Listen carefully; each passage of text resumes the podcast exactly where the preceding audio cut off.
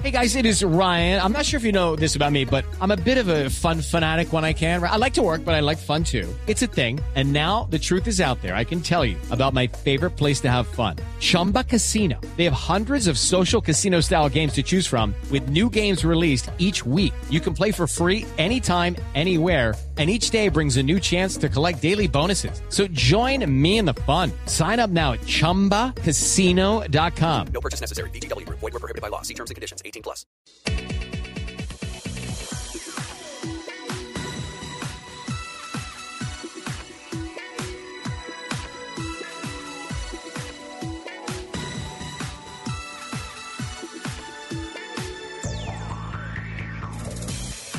De la mañana, nueve minutos. ¿Qué tal, amigos? Muy buenos días. Feliz año para todos. Feliz años para toda la gente tuerca que arranca el 2014 con nosotros en Autos y Motos aquí en Blue Radio a partir de este momento. Dos horas con la información de todo lo que tiene que ver con la industria del automóvil, la industria de las motos, la competición y un año que esperamos esté pletórico de salud y de noticias para esta industria que mueve al planeta sin duda alguna. La producción periodística servida por Joana Arenas en la capital de la República, don Alfredo Perdigón, don Andrés Medina sirviendo la parte técnica y el uh, equipo periodístico incompleto. O por fin está completo. ¿Qué cree usted, don Nelson Asensio? Muy buenos días. Buen día, Richie. Buen día. Ah, este es el año del portuñol. El, eh, Buen día, Nelsinho. Eh, emocionante estar otra vez aquí comenzando ya nuestra actividad en el año 2014 en Autos y Motos. Feliz año, Muy señor. complacido. Igualmente feliz año para usted, para todos nuestros oyentes. Y comenzamos muy bien el año. Sí. Porque Lupi no vino. Eso ya es algo maravilloso como para empezar nuestra temporada 2014 con muchas expectativas en cuanto a lo que tiene que ver con toda la industria automotriz y por supuesto las motocicletas que están de moda. Las motos están de moda. Y las Sí. bicicletas. Las bicicletas. Le confieso que hace como una semana estuve almorzando en un eh, reconocido restaurante en la capital de la República Sí. y cuando ingresé al sótano a parquear de ese edificio... Estaba lleno me- de bicicletas. Me encontré, claro, una cantidad de bicicletas impresionante. Entonces pregunté, ¿no? ¿Y, y esto qué? Me dice, no, es que esta empresa que funciona aquí en este edificio tiene un día específico donde los empleados tienen que venir en bicicleta como un aporte a la ecología de Bogotá. Me sorprendió esa noticia, quiero decir. Qué bien, qué bien, qué bueno. Qué bueno, qué bien. Eso fue aquí en Bogotá. Aquí en Bogotá. Mira que sí hay mucha gente que está aprovechando el buen clima eh, con relación a lo que está pasando en este inicio de año. El IDEAN anunció que iba a haber lluvias hasta el 31 y más o menos le acertó. Y el sol cambió radicalmente, el cielo cambió radicalmente a partir del primero de enero. Y eh, pues eh, sin duda alguna estamos disfrutando de una ciudad espectacular. Ya tengo la petición para el niño de hoy. Es que pasó el 24 y no... No, ¿No no, no, no, no, no. Pero ya tengo la petición. Que toda la gente que salió de Bogotá se quede afuera. Qué delicia de ciudad. Qué delicia de movilidad esta mañana. Absolutamente rápido, sin trancones, sin No, problemas. aquí la movilidad estuvo nada. complicada hasta el día más o menos 28-29 de diciembre. Todo el De- año. eh, sí, es decir, todo el mundo pensaba que la gente se iba a ir antes, en, en- etapa de Navidad, es decir, el Sí. 24, el 23.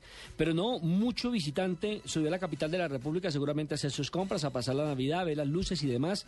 Y solamente la ciudad se comenzó a desocupar a partir del 30-31 del mes de diciembre. Es decir, este, esta semana ya de enero eh, la tenemos todavía un poquito suave. Pero creo que a partir del próximo lunes, que es festivo, y que se le acaban las vacaciones a más de uno de los que trabajan en Bogotá o viven en la capital de la República, se va a volver a congestionar esto. Y ahí es donde me preocupa, porque es que recordemos que no tenemos pico y placa, que esa se va a reactivar hasta el día 13. El 13 de enero.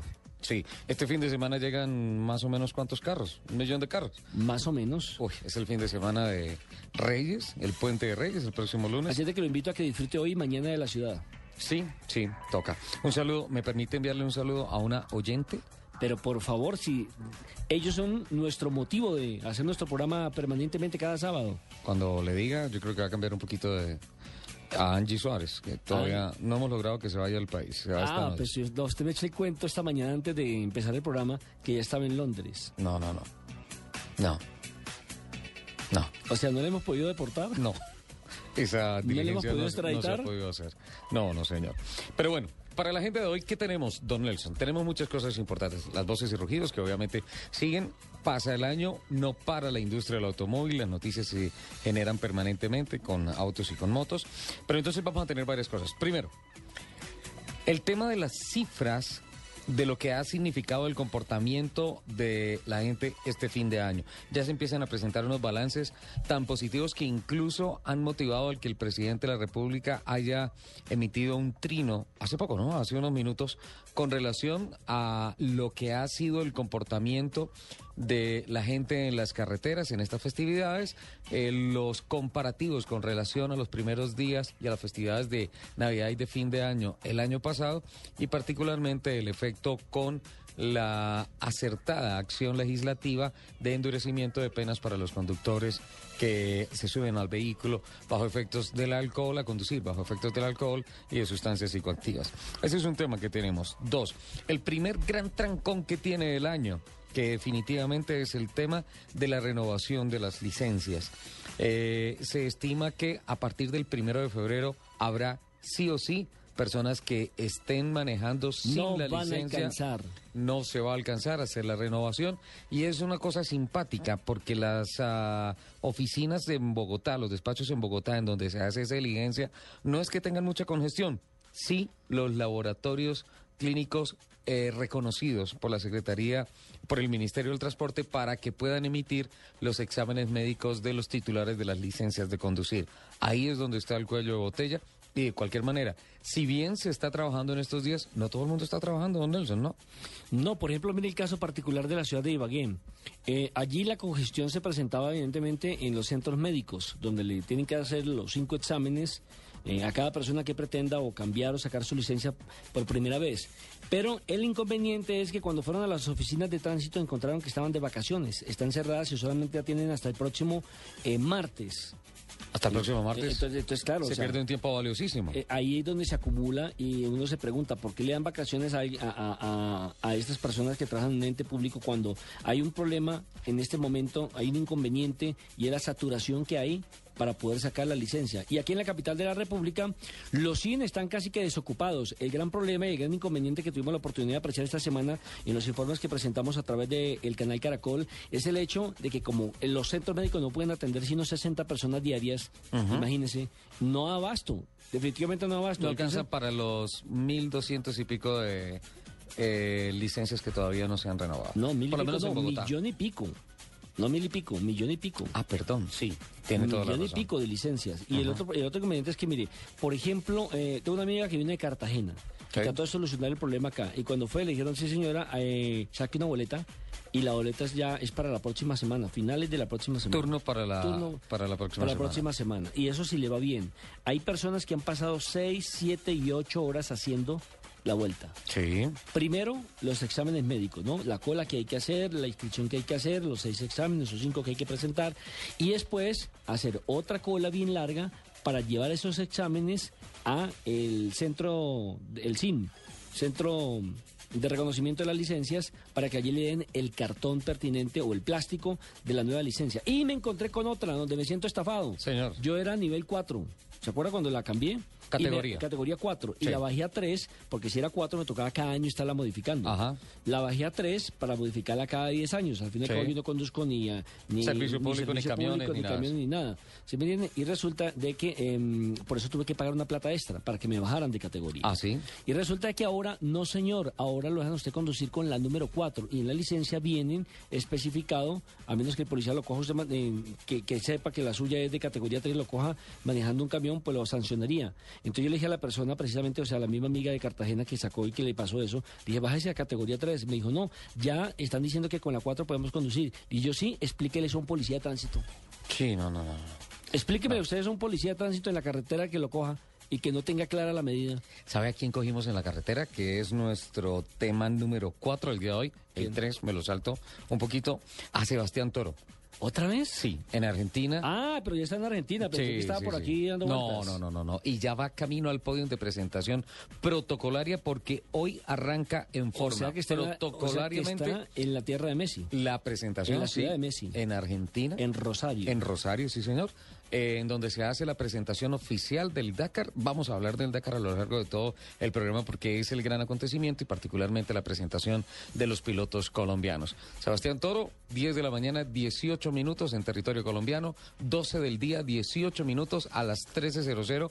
Inicia oficialmente el podium en Rosario, en Argentina. Bienvenido a Autos y Motos de Blue Radio y el momento de la verdad llegó, Sebastián. Hola Nelson, hola Ricardo, eh, aquí improvisando y adaptando desde ya en lo que es el Dakar, le pedí el teléfono prestado a un taxista para poder comunicar con ustedes y muy amablemente me lo prestó. Vamos camino al podio con unos miembros del equipo, con Francesco, un italiano, con Rosa y con Alejandro, ya camino al podio para empezar esta travesía. ¿En qué parte se encuentra puntualmente en este instante? En este instante estoy en... Eh, andando por la vía La Costanera, eh, que es muy bonita, por el río eh, Paraná, y está ya a unas cinco cuadras del podio. A cinco cuadras del podio. ¿Ya está en Rosario? Sí, sí, definitivamente. Sí, estamos en Rosario aquí hace unos días, nos recibió el clima con una tormenta bastante fuerte, que, que pensamos que iba a continuar el mal tiempo porque de verdad que estaba lloviendo con, con toda pero no, ya, ya, ya entró el veranito nuevamente y ya lo que está haciendo es calor que también espanta. En Dakar.com anuncian que son 776 personas las que finalmente largan con esta gran caravana que tiene que afrontar, la que dicen los especialistas, es la, ah, el trazado, el recorrido más duro que es desde que llegó el Dakar a Sudamérica. 9.700 kilómetros, creo. El Dakar llegó en el 2008 a Sudamérica. Así es, así es. Eh, Sebastián, ¿está, ¿están preocupados ustedes los motociclistas por el tema de que no se sabe si puedan correr no en territorio boliviano? Porque es que los indígenas de, allí han anunciado ayer que van a armar una manifestación, un paro y que no permitirían que las motocicletas pasen por allí porque están afectando el tema ecológico. Ellos estaban pidiendo una licencia ecológica para proteger la fauna y la flora. Sí, es cierto, ese es el rumor. Desde hace días se oyen esas noticias, la organización no se ha manifestado. Hoy tenemos el primer briefing seguramente ese tema surgirá y bueno, les contaré si quieren más adelante que se nos informa la organización al respecto, pero sí, ese es el rumor, ojalá no cambien el trazado porque pues todos tenemos muchas ganas de, llegar a Bolivia. ¿Ha tenido contacto con los otros participantes en representación de Colombia? ¿Ha hablado con ellos? ¿Motos, carros? Sí, sí, por supuesto. Estuvimos compartiendo con Chile un rato en las verificaciones técnicas, lo mismo con Mateo y, Marco, y bueno, con Alejandro estoy en el mismo equipo, así que estoy 24 horas con él y todos muy emocionados y muy orgullosos de representar al país en esta importante competencia. Eso, eso quería preguntarle, psicológicamente, emocionalmente, ¿cómo está el equipo? ¿Cómo está Colombia para esta confrontación? Bueno, no, con muchísimas ganas, eh, ya sea mañana a las 4 de la mañana que empezamos a largar, eh, va a estar muy difícil los primeros cinco días. Eh, todas las etapas muy largas. Eh, mañana dicen que es muy rápido, muy traicionero el camino. Eh, es muy, donde no puede pues, desarrollar mucha velocidad y de repente hay curvas, así que hay que estar muy atento al roadbook. Y, y, bueno, no, quedará metro a metro y con mucha calma. ¿Cómo le llegó la moto? ¿Perdón? ¿La motocicleta cómo le llegó? Bien, bien, con algo de óxido, porque siempre tantos días en el barco, pues es duro, pero, pero, pero ya la pusimos a punto, todo está perfecto, ya la vestimos con los logos de nuestros patrocinadores que nos han acompañado fielmente, incondicionalmente, con los colores de la, de la bandera de Colombia y, espero ahorita en el podio también tener la oportunidad de enseñar la bandera aquí a nuestros compañeros latinoamericanos. Con tal de que el piloto no esté oxidado. claro que no, claro que no, eso sí está bien, bien, bien, bien. Eh, mira, Sebastián, eh, mañana eh, Rosario San Luis, el 6 de enero San Luis San Rafael, son territorios muy lisos, son territorios de sorpresas negativas. Eh, luego el 7 de enero viene San Rafael, San Juan. Empieza a ser un poco más previsible el camino. Tal vez desde allí podría ser un, momento para empezar a planificar tal vez algo de ataque para buscar una mejor acomodación para llegar bien. San Juan, San Juan Chilecito, Chilecito Tucumán y el 10 de enero Tucumán Salta. En Salta hay descanso el 11 de enero. Eh, ¿Hay alguna previsión o simplemente la primera parte hasta el descanso va a ser manejo netamente defensivo? No, yo creo que vamos conservadores todo el camino. Dios quiera, lleguemos a Valparaíso, ese es el objetivo, así que vamos tranquilitos. Eh, los primeros cinco días, como te digo ahorita, están muy, muy difíciles en extensión y en temperatura y en, en el tipo de terreno. Eh, y luego el tercer día tenemos subida a 4.200 metros al Cerro de la Concagua, eh, lo cual lo hace duro y, y luego terminamos ese día con una etapa maratón en la que no tendremos asistencia. Así que una detrás de otra está, está, está duro el tema. ¿Cómo va a ser la ruta de hoja? ¿Ustedes van a tener un GPS, van a tener solamente un mapa? ¿Cómo va a ser? No, vamos con el GPS, pero con la información oculta y pues muy atentos al roadbook, a la hoja de ruta, que es la que nos indica por dónde, por dónde seguir. Eh, y al odómetro, ¿no? Así es como se navega aquí en el Dakar y hay que seguir esas indicaciones palmo a palmo y estar pegado al roadbook, es lo que le salvó la vida. ¿Ha habido, ¿Ha habido alguna contrariedad, alguna cosa que no haya salido entre lo planeado antes de llegar a este momento para alguno de los tripulantes del equipo colombiano? Eh, no, hasta el momento muy bien. Pues Alejandro eh, estaba adaptándose a nuestro equipo, eh, porque él en principio iba a correr con otro equipo, pero terminó corriendo con nuestro equipo, lo cual nos alegra mucho. Entonces estaba pues adaptando su moto y demás a, a- a- nuestra estructura y verificó un poco más tarde, pero sin penalidades y todo sin problema. Sebastián, ¿nos puede hacer una descripción del ambiente que hay en estos momentos allá? ¿Qué está viendo usted? ¿Qué se está viviendo allá en los, en los metros Claro que sí, cercanos a la eh, plataforma bueno, de presentación? Toda la ciudad, por lo menos todo lo que es el frente del río, está cerrado en función del Dakar. Eh, hay miles y miles de personas en función del Dakar, eh, tanto en organizaciones, sobre todo en espectadores. El despliegue de producción del evento es increíble, la verdad que es desbordante. Ojalá podamos tener algo así en Colombia algún día. Y eh, aquí la gente se ve como hormigas, todas muy pendientes del Dakar, le piden a un autógrafo sin saber quién es. Eh, la gente muy querida, muy, muy amables, muy pendientes, muy serviciales, sobre todo echa uno dedo y le paran los carros y los llevan de un sitio a otro. Eh, bueno, todo el mundo muy amable, los taxistas increíbles, pues, aquí con el patrocinio de, ¿cómo es tu nombre? De Cristian, estamos comunicándonos con ustedes y me prestó su celular y bueno, Sí. todo súper. Mira, eso es parte, eso es parte del anecdotario. Estamos hablando a través del teléfono celular del taxista que está llevando a, a Sebastián y a parte del equipo allá, claro. Atendido por su dueño. Sí.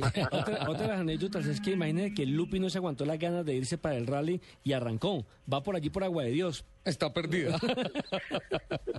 Se perdió bajando a de Dios. Qué pena, Sebastián. Por eso decidimos no traerla a este programa, porque sí tenía, tenía que ser absolutamente precisa la conversación contigo. Lástima, lástima, porque Lupita siempre hace el programa muy interesante. Eh, noticias de última hora generales del rally. Eh, es factible que Marco Patronelli, el gran hombre de Yamaha en los cuatrimotos, se despida de la competición del Dakar este año. Es una noticia que nos ha sorprendido de último momento. Se Y por demás, sí, eh, casi no corre este rally porque no había llegado a un acuerdo con Yamaha. Él compite con Yamaha, ha sido campeón con Yamaha en los cuatris. Eh, sorprendió a todo el mundo en Europa particularmente cuando llegó al Dakar a Sudamérica y se volvió un tipo invencible de tal manera que incluso en el año 2009 eh, fue sancionado con dos horas por una interpretación de reglamento y todos los argentinos se vinieron en contra de la organización diciendo que era prácticamente un, un- una invención de la organización para evitar que un argentino, que un sudamericano les pintara la cara como lo está haciendo Patronelli, mm, se convirtió en un, en un gran referente y hoy en día dice que este puede ser el último Dakar en el cual compita. Uno de los grandes hombres sin duda alguna que mm, será un atractivo espectacular porque eh, Marcos Patronelli eh, ya tiene su marca de Marcos Patronelli en el Dakar con unos O- resultados hola, increíbles. otro, otro que tampoco ha perdido rally es eh, Chaleco López, el chileno. Ajá, el chaleco, que también siempre es un gran un gran Animador. animador. y es un gran invitado a la fiesta a la fiesta Yo final. tengo mis esperanzas eh, puestas en Toro. Quiero Toro, decirle, el año pasado... Colombia. Eh, Richie, me, me- me toca despedir de ustedes que ya tengo en cinco minutos que están en el podio, tengo que caminar unas cinco cuadras que ya no llegamos al sitio donde donde están las vallas cerradas y el taxi no puede continuar, así que me toca devolverle el celular a Cristian. Les mando un abrazo muy grande, un feliz año a toda la audiencia y seguro nos podremos comunicar más adelante. Yo me contacto con Ricardo y les mantendremos informados por el Facebook eh, Colombia en Moto al Dakar con J. Sebastián Toro, ¿vale? Perfecto, señor. Muchísimas gracias, Sebastián. Ahí Un está. abrazo a ustedes y mil gracias por todo este apoyo y compañía durante estos días y esperemos eh, estar en Valparaíso transmitiendo desde allá. Más en vivo no se puede, señor. Totalmente de acuerdo. Sí. Ahora, quiere que le diga, el problema lo va a tener el taxista. No le llegue la cuenta. No, no, no, no, no. No, porque por ahí les llamada local. O sea, no, tiene señor. roaming. En No. Argentina cada celular funciona no nacionalmente, sino mm, provincialmente. Es decir, eh, Antioquia tendría eh, su propia red, eh, Sí. Atlántico su propia red, Cundinamarca Sí. su propia red. Entonces usted, por ejemplo, ya hace una llamada de Antioquia a Atlántico. Eso tiene una sobrecarga. Pero para porque no es el- dentro del mismo departamento. Como, como llaman los economistas, para el emisor. O sea, para la persona que llama. No, señor. Eso es como en Estados No, Unidos. en Estados tiene- Unidos, no. acuérdate que en Estados Unidos le cobran de los dos lados. Eh, primero, certifiquemos que Cristian ya colgó, que el taxista no lo está escuchando. ¿Sí? Sí, ya está fuera. Listo, ok. Bueno, muchas gracias. Ahora sí, ¿cómo así que la cuenta le va a llegar a él? No, no, no, Sí, no, señor. no, Nelson. Sí, señor. Eso es como, por ejemplo, si usted tiene un celular del interior de Rosario. Pero si voy Y- con rooming, pero si no, yo estoy... no, no, allá mismo, allá mismo. No es que a nosotros ya nos pasó, digo el caracol. Entonces, por ejemplo, usted compró un celular porque le tocó un campeonato en, eh, en, en Rosario. Y ese celular se los trae usted para el Gran Buenos Aires, ya cambia ahí de provincia. Sí, claro. ya tiene, ya tiene ahí un, un- un precio diferente y le vale mucho más una llamada. Y si es internacional, pasa exactamente lo mismo. Pero cambiando de provincia y todo eso. Pero si tú estás en tu provincia, en donde tienes tu teléfono, puedes recibir llamadas de cualquier parte del mundo que no te va a llegar una sobretasa. Pero es igual que en Estados Unidos. En Hola. Estados Unidos le cobran la sobretasa al que llama y al que recibe la llamada. De verdad, verdad. Bueno, borremos el teléfono de Cristian. Me generó la duda. Me generó la duda, señor. 776 personas hablan de una caravana increíble que va a estar a partir de este momento. Son 52 y hasta el países, 18 ¿no? de enero. Son 52, 52 países, países. que están representados allí. Son cuatro categorías. La categoría eh, de motos, la categoría de cuatrimotos, la categoría de autos y la categoría de camiones. Son cuatro categorías las que eh, emprenden el viaje hoy. Eh, dentro de los inscritos oficialmente, nueve mujeres distribuidas en todas las categorías. Y pues el gran favoritismo siempre recae en Monsieur Dakar, el ah, piloto francés Stefan Peter Hansel, que tiene seis títulos en motos y cinco en autos. Y todo el mundo le apuesta a la media docena, o sea, la docena completa. Completando la media docena de victorias en automóviles. Hay que aclarar que el rally solamente estará tocando tierra boliviana en motociclista. en No motos- más, no más. En motos. Carros no va Carros no va, carros pasan directamente de Argentina a territorio A Chile. chileno. Y recordemos que el 18 va a ser en Valparaíso, donde va a estar la meta final de esta nueva versión de el rally, que ha sido muy tradicional. Eh, el famoso, antes se llamaba el rally París-Dakar, por la extensión, por lo que fue, por to- toda la historia está sembrada allí. Pero perdió emoción. Esa ruta ya ha perdido atractivo, por eso se la traen para Sudamérica en el 2008, donde causa una gran sensación y donde eh, comienza, Eh, digámoslo así, a volverse un poco más masiva, porque ya en Europa la conocían, pero no tanto en América. Sí, pero don Nelson, ahí hay un tema. Realmente el rally no se vino a Sudamérica porque haya perdido emoción la ruta. Fue porque hubo unos atentados, y hay que decirlo así, a pesar de que muchos eh, medios de comunicación no lo, no lo reconocieron como tal. eh, hubo atentados y hubo muerte por parte de guerrilleros en Mauritania que se opusieron plenamente al paso de eh, la caravana del Dakar. Por eso la Maurice Sport Organization tomó la decisión de buscar nuevos horizontes, buscar otras nuevas tierras para hacer eh, el rally más emblemático del mundo. El eh, gobierno de Dakar de Senegal dijo que definitivamente ellos no podían dejar escapar el tema de que eh, se hiciera el rally con el nombre porque pues eh, obviamente ya era una institución, ya estaba instituido, no, no, no dejaron perder eso y siguen aportando un dinero para que el rally se siga eh, llamando Dakar. Dakar. Ahora, sin pasar por Mauritania era prácticamente imposible llegar a Senegal. Por eso la Mauri, que coincidió cuando nosotros estuvimos en el año 2004 con Fernando Jaramillo haciendo el reconocimiento del rally, participando en el rally en una categoría que no tenía clasificación, eh, allí eh, estuvimos hablando con los directivos de Amaury Sport Organization y nosotros siempre les dijimos, venga, y ustedes nunca han pensado en Sudamérica y nos llevamos una sorpresa grandísima cuando ellos nos dijeron, no que estaban pensando en Sudamérica para hacer el Dakar, sino que ellos estaban pensando en Sudamérica para hacer el rally más largo del mundo. ¿Comenzando y, em- allá, Y en empezar Europa? a instituir, no, arrancando o arrancando o terminando, como usted quisiera, como la organización lo decidiera, entre Punta Gallina y la Patagonia. Mm. Atravesar todo, Todo- el cono sur. Sudamérica. Con eso se haría toda Sudamérica y sería el rally más grande del mundo. Esas cuentas estaban, eh, o esa, esa, esa era la idea. Que tenía la gente de la Mario Sport Organization, la ASO, que es también la entidad que organiza el, Tour, de, France. Francia. Y ellos dijeron, Sudamérica lo queremos para eso. Cuando se presenta el tema de que en el año 2007 hubo muertos, hubo unos franceses que trabajaban con la organización y que murieron eh, víctima de los guerrilleros en Mauritania, dijeron definitivamente tenemos que irnos para algún otro lado. ¿Y a dónde vamos? Entonces empezaron a buscar alternativas y salió a colación el tema de Sudamérica. A propósito del tema de Sudamérica, y lo habíamos tratado en anteriores programas el año anterior con el director del Comité Olímpico, o mejor, de Coldeporte, en este momento exdirector del Comité Olímpico Internacional, Andrés Botero, la posibilidad... Comité Olímpico Colombiano. Sí, la, la posibilidad, Comité Olímpico Colombiano, yo dije Comité Olímpico Internacional, Internacional, también sí, hacía señor. parte de ese buró. Eh, sí. claro, él anda bien relacionado. Eh, Anda. Anda, sí. Eh, le cuento que mm, existe esa posibilidad. Eh, ¿Qué sabía al respecto? Porque la idea era que para el 2015 se tuviera en cuenta a Colombia para poder participar eh, en el rally.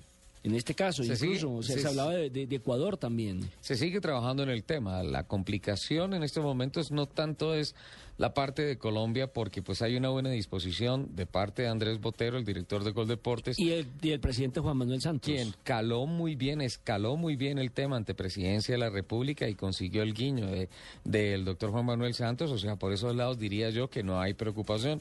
La geografía colombiana eh, lo tiene todo para poder hacer enlaces, para poder hacer primes de velocidad. Eh, lo tiene todo. La- la- lo, lo único que le hace falta, diría yo, es... ah, eh, dunas, territorios de dunas muy largas, hay algunas dunas en La Guajira, pero, pero es poquito el terreno de lo que necesita una prueba de la envergadura del Rally Dakar.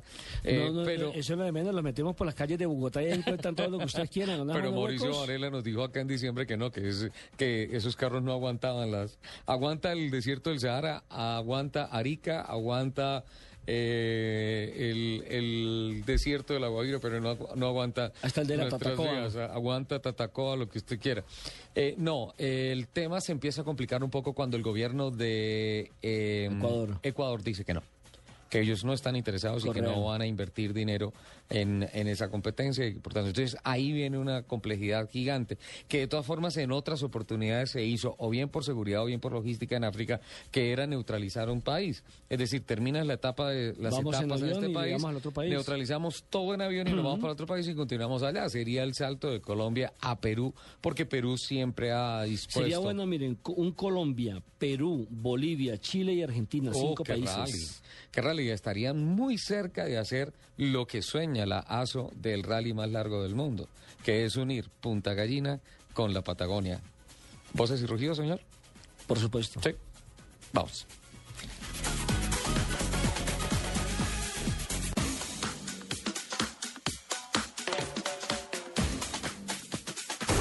Llegan los martes y jueves millonarios con placa blue. Regístrate en el concurso y gana millones de pesos y fabulosos premios.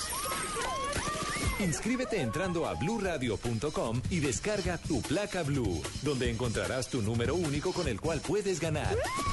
Escucha Blue Radio, espera nuestra llamada y gana. Placa Blue, descárgala ya. Blue Radio, la nueva alternativa. Supervisa Secretaría Distrital de Gobierno. El camino de la selección Colombia en Brasil ya comenzó.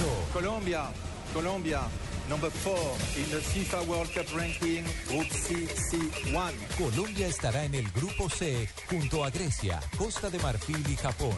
Group C, Colombia, Greece, Côte d'Ivoire, Japan. Desde ya apoyamos a la selección Colombia para su primer partido el 14 de junio en Belo Horizonte. Toda la información por Blue Radio. Blue Radio es la radio del Mundial. Blue Radio, la nueva alternativa. Con el ADN de Blue Radio llega Blue Música. Música. 80s, 90s y hoy. Variedad de música, solo canciones número uno, los éxitos, los hits en Blue Música. Música. Escúchala en bluradio.com. Todos los sábados al mediodía en Blue Radio lo ubicamos en la noticia. Gracias por acompañarnos en el radar. Estamos analizando El radar, lo que usted quiere saber de lo que está pasando. Descubra con Ricardo Ospina y un amplio equipo de periodistas el origen de las los más noticias. importantes de la semana aquí en Blue Radio y BlueRadio.com. El radar, todos los sábados al mediodía en Blue Radio, la nueva alternativa. Escuchas Autos y Motos por Blue Radio y BlueRadio.com. Voces y rugidos en autos y motos de Blue Radio. Voces y rugidos. Las filiales chinas de Chevrolet y Ford están comprometidas en campañas de prevención que afectan a más de 2.27 millones de vehículos. Shanghai General Motors llamará a revisión cerca de mil, un millón cuarenta y seis, eh, un millón cuarenta y seis mil vehículos Buick y Chevrolet de producción local debido a problemas con una pieza en la bomba de combustible. Por otra parte, Ford llamó a revisión a cerca de 81 mil de sus vehículos Cuba por un problema en una pieza de dirección. El sedán Camry de Toyota seguirá siendo el automóvil más popular en Estados Unidos este año, adelantó un alto ejecutivo de los analistas de la industria. El vicepresidente de Toyota, Bob Carter, pronosticó que la empresa ha vendido cerca de 400 mil vehículos en ese modelo en 2013, lo que le permitirá resistir el principal desafío venido de Accord de Honda. El Camry ha sido el vehículo más vendido en Estados Unidos durante los últimos 11 años. El fabricante alemán Audi, integrante del grupo Volkswagen, el primer grupo automovilístico europeo, anunció la puesta en marcha de un plan de inversiones de 22 mil millones de euros entre 2014 y 2018. Se trata del programa de inversión más grande en la historia de la compañía, que estará destinado al desarrollo de nuevos modelos, innovación y ampliación en las instalaciones de producción global. El empresario Carlos J. Matos reasumió la presidencia ejecutiva de Hyundai Colombia, tras conocerse la separación de la organización de Gustavo Alberto Lenis, a quien Matos le había confiado las altas funciones. Matos tiene como principal objetivo en el 2014 el que Hyundai recupere el tercer puesto entre las marcas de mayor venta en el país, detrás de Chevrolet y Renault, puesto que perdió en el último año frente a su gran rival, la también coreana Kia. La automotriz italiana Fiat anunció que alcanzó un acuerdo para comprar por 3.650 millones de dólares el 41.46% que aún no poseía de su filial estadounidense Chrysler. En un comunicado, la Corporación Europea dijo que el acuerdo se firmará el próximo 20 de enero o antes de ser posible. La empresa italiana dijo que, considerando la estructura financiera del acuerdo, no tendría la necesidad de incrementar su capital.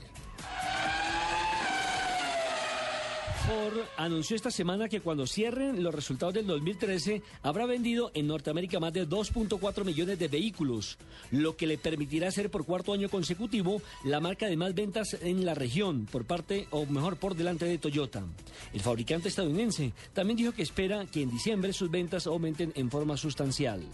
Los invitamos a que sigan con la programación de Autos y Motos de Blue Radio. Escuchas Autos y Motos por Blue Radio y BlueRadio.com.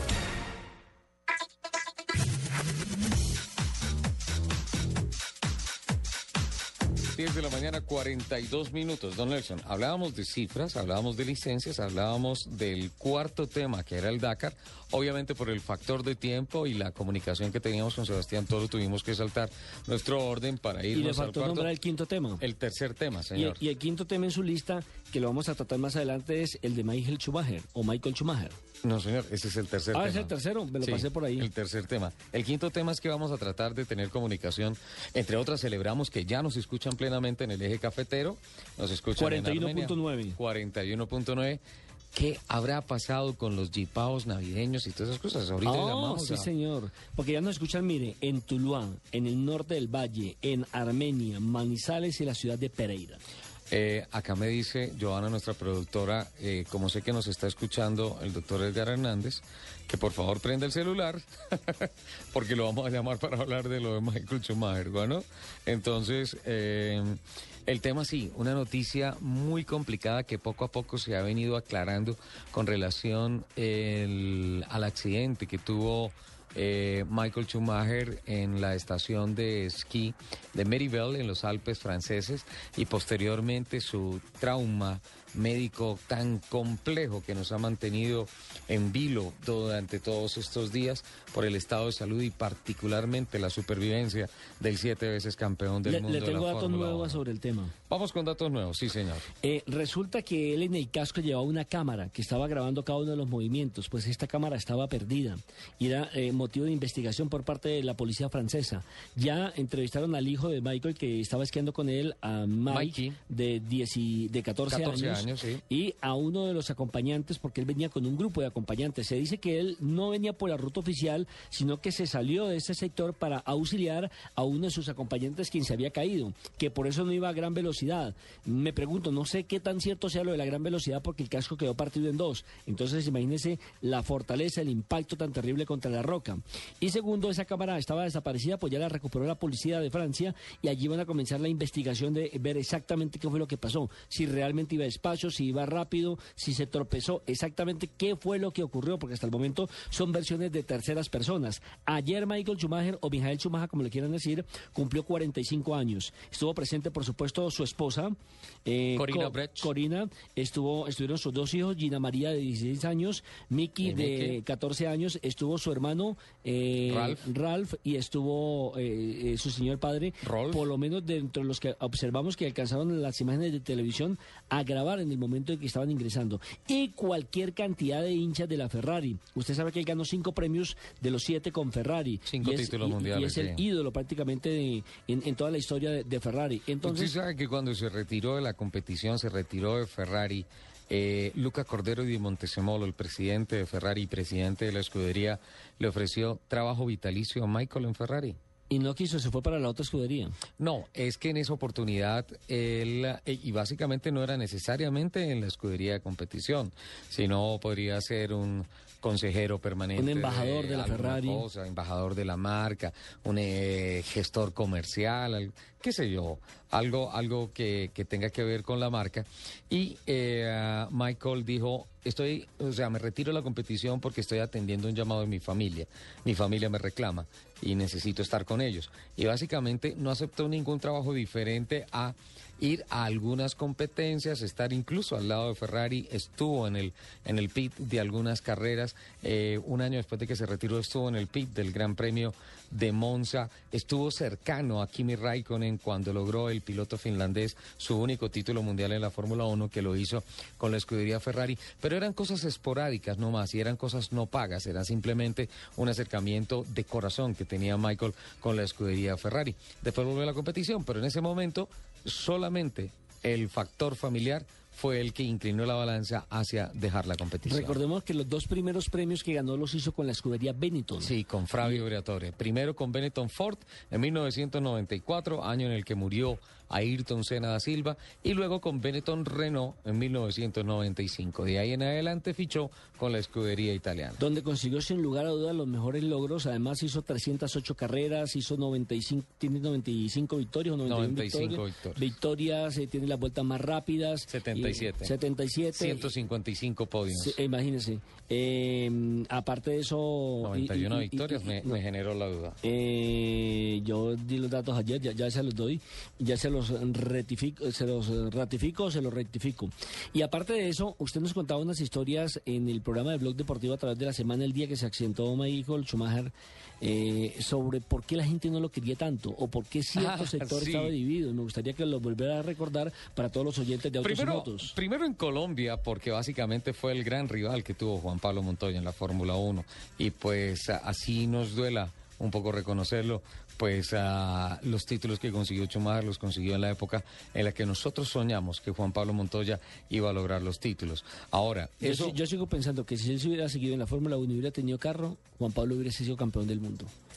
Eh, Sin duda alguna, tiene todo. el talento que tiene el colombiano. todo. Ahora, su forma de ser es una cosa totalmente aparte. Aquí estamos hablando de lo deportivo. De lo deportivo, sí, el piloto. Sí. Libra a libra, lo que es un piloto. Eh, las cifras, 91 victorias, sí señor, 91 victorias, 308 carreras, 43 segundos lugares, 177 eh, podiums. eh, ¿Cuántas pole? Poles pulverizó el récord de Ayrton Senna da Silva con 70 poles. 77 vueltas rápidas, en 137 carreras estuvo liderando, lideró 5.018 vueltas, eso equivale a 23.737 kilómetros como líder, Eh, ganó siete títulos mundiales y estableció a su paso por la Fórmula 1, esta es la cifra que más me impresiona. Estoy bajando para saber aquí. 524 récords, de los cuales a hoy 21 se mantienen vigentes. 524 muertos. Por eso, le Eh, dicen, por, eso le dicen a él que es el hombre de los récords. Claro, claro. El Kaiser, el hombre Sin de los récords. Es que mire, más allá de los gustos y los disgustos, porque también había gente en Europa que no lo quería para nada, porque cuando se mató a Ayrton Senna en el Gran Premio de San Marino en 1994, ¿En? En Imola, allí eh, esa carrera la ganó Michael Schumacher y él en el podio celebró la victoria con champaña y todo eso. Eso no se lo perdonó la gente, no se lo perdonó Tenía que tener respeto por su Claro, colega, por su claro. compañero y frente a la muerte. y además, después trató de pelear los títulos mundiales cuando ya estaba con Ferrari en el 96 y 97 contra Damon Hill y Jacques Villeneuve a punta de carrazos. De hecho, en el Sí, 97. que se estrellaban, ¿se acuerdan? Sí, de hecho, en el Estrellaban. 97. Para que no ganara el- Schumacher buscó a Jacques Villeneuve y le metió un carrazo en la final y todas esas cosas. Y la FIA lo descalificó toda la temporada, le quitó todos los puntos, le quitó todo lo que había hecho a lo largo de ese año. Y Michael, pues, él luchaba, iba por su título y todo eso. Entonces, eh, fue de odios y de amores. Y fuera, de eso, y fuera de eso, mire que llegaron por, las, eh, por, por la televisión internacional las imágenes que nos mandaba Reuters y AP. Sí. Eh, la de un piloto con el que él se formó y con el que él comenzó, Frenzen. Y con- Frentzen. Claro, y cuenta la historia de Frenzen. Pero es una historia triste. Sí, pero antes, se de, da. antes de llegar a la Fórmula 1, Michael Schumacher es contratado por Mercedes-Benz para ser compañero de equipo de Heinz Harald Frentzen, no en la Fórmula 1, sino en el Campeonato Mundial de Duración. A bordo de dos prototipos espectaculares, los famosos Silver Arrows de Mercedes-Benz, llegaron los dos pilotos y fueron tan avasalladores ese año que quedaron campeón y subcampeón en el Mundial de Duración. Campeón Michael Schumacher y subcampeón Heinz Harald Frentzen. Fue una época inolvidable, increíble. Esto fue, esto fue uno de los grandes sucesos de Mercedes-Benz en las carreras de duración. El gran problema para Frentzen es que él, todo lindo, con su novia, chévere, queridísimo y todo eso, la llevaba a las carreras. Y entonces Schumacher empezó a hacerle cambio de luces a la novia de Frentzen. Y resulta que la novia de Frentzen se llamaba igualito a como hoy se llama la esposa de Michael Schumacher, En, Corina en Brenz otras palabras, es la misma. Como el villancico, tuki, tuki, tuki, tuki. Eso fue. Lo que pasó entonces, incluso en Alemania, la gente como que miraba el tema de ese Schumacher, como que atravesado, quita novios, hace cajones y todas esas cosas. Pero más allá de eso, en cifras, Nelson, nunca nadie fue tan grande como Michael Schumacher. Es tan Nunca grande nadie. porque todavía no ha muerto. Eh, hasta ahora, nunca nadie ha sido tan grande como... la situación. Sí, sí, sí. Ahora mire que ayer unos médicos belgas eh, sacaron eh, las ilustraciones y demás y que ellos están preparados por si necesita una tercera operación, que ellos sabrían cómo llegar y sacarle esos coágulos de sangre que presenta todavía en el cerebro eh, eh, Michael Schumacher, que entre otras cosas no, no se ha desinflamado totalmente. Todos los días le hacen un escáner para ver la evolución. Incluso eh, uno de los amigos de él, que no le recuerdo el nombre, los nombres son más complicados que, que el UPI, y resulta que, que uno de esos nombres- Uno de esos, uno de esos, de, de esos, de esos amigos salió y dijo que había hablado con el médico personal de Michael Schumacher Ajá. y que eh, ni el mismo médico estaba seguro si iba a vivir o no. Y que si llegara así a vivir podría tener complicaciones como por ejemplo perder el habla o perder Sí, claro, claro. Va a haber unos efectos colaterales que sin duda alguna lo Un van a milagro solamente muchísimo. lo podría salvar para que él se recupere y sea una persona normal como lo era antes del accidente. Usted me permite, usted ha dicho 40 y algo, no, es 94.1 FM la frecuencia que tenemos en el eje cafetero. Me permite le abro un pequeño paréntesis porque yo siempre quedé con la duda de cómo le había ido a la gente de los jipaos y ya que nos están escuchando en el eje cafetero, los jipaos esos todos lindos que pusieron con luces navideñas y hacer el el Jeep Tour navideño que se hizo por Armenia y por diferentes sitios, eh, ciudades ¿Sabe cuál fue lo aledañas. único malo? ¿Qué? Que nosotros no fuimos. No, no, y no, no grabé la locución de ese video, hombre. Ah, Yo- sí. Y aquí quedé comprometido con el tema. Estamos más mal, estamos caídos con la gente del eje café. Estará caído usted porque yo no me comprometí. Rocío Acosta, ¿me perdona? Sí, no, claro, y todavía pueden venir, no, claro que todavía pueden venir. Ah, bueno. Todavía los tenemos ahí listos para ustedes. Rocío Acosta está en Armenia y ella es gestora de muchos planes turísticos, culturales, promocionales del eje cafetero. Ha trabajado con la Casa del Quindío en la capital de la República y con la gobernación del Quindío. Ha dedicado toda su vida, su energía, sus amores, sus pasiones, todo lo ha dedicado a promover esa bellísima tierra del eje cafetero y por eso la invitamos porque fue la persona que nos puso la campanazo de alerta del tema de, de la situación de los eh, propietarios de los Jeep Willys que están quedándose sin trabajo y que buscaron una alternativa interesante en Navidad. Nos contó cómo iba a ser el plan. Ahora le cuenta a los oyentes de Blue Radio que entre otros se suma la gente del eje cafetero. Ya nos escuchan en 94.1 FM en Armenia, en el eje cafetero. Nos cuenta cómo fue el balance en Navidad. ¿Nos fue bien con el Jeep Tour? Ricardo, sí, pues quería saludarlos muy especialmente a ti y a todo tu equipo del programa eh, de Blue Radio. Muchas gracias por todo el apoyo y pues desearles un, un año lleno de bendiciones, un 2014 lleno de bendiciones. Y pues sí, empezamos con un balance muy positivo, muy satisfechos, gracias a todo el apoyo pues que tú nos has dado y que todos los medios también nos dieron, nos, nos acompañaron. Consideramos que la gente ha disfrutado muchísimo, hemos tenido pues movilizado no solo colombianos sino también extranjeros en el carro decorado de Navidad y la verdad es que sí fue para nosotros una sorpresa porque no pensamos que iba a impactar positivamente, tan positivamente a todos los que han hecho uso del vehículo y que han disfrutado esa experiencia. Entonces, la verdad muy contentos, pero pues tenemos que seguir trabajando porque yo les contaba a ustedes que apenas era una pequeña muestra de carros comparado con toda la población que tenemos que como tú bien lo dices, necesitamos seguirlos ayudando a, digamos, a salir de esa crisis ya que puedan ser parte oficial de la oferta turística de, de la cafetera y, y- y para el país y para el mundo, ¿no? Rocío, eh, pero nos fue bien. Nos fue bien en Navidad. Sí. La gente se montó Sí. en los jeeps y disfrutaron de Sí, las luces navideñas. Habían como cuatro o cinco rutas diferentes, ¿no? Sí, no, nos fue muy bien y fue muy interesante porque la gente pues de- pasaba de ver el carro que siempre lo han visto en los desfiles, que lo han visto en las exhibiciones, a poder montar en él, entonces era una sensación muy especial. Y lo que más les gustó a los turistas o lo que más les ha gustado, además es que los carros todavía hasta el 12 de enero los vamos a tener ahí en el Parque de la Constitución, que es de donde estamos haciendo la salida para todas las rutas.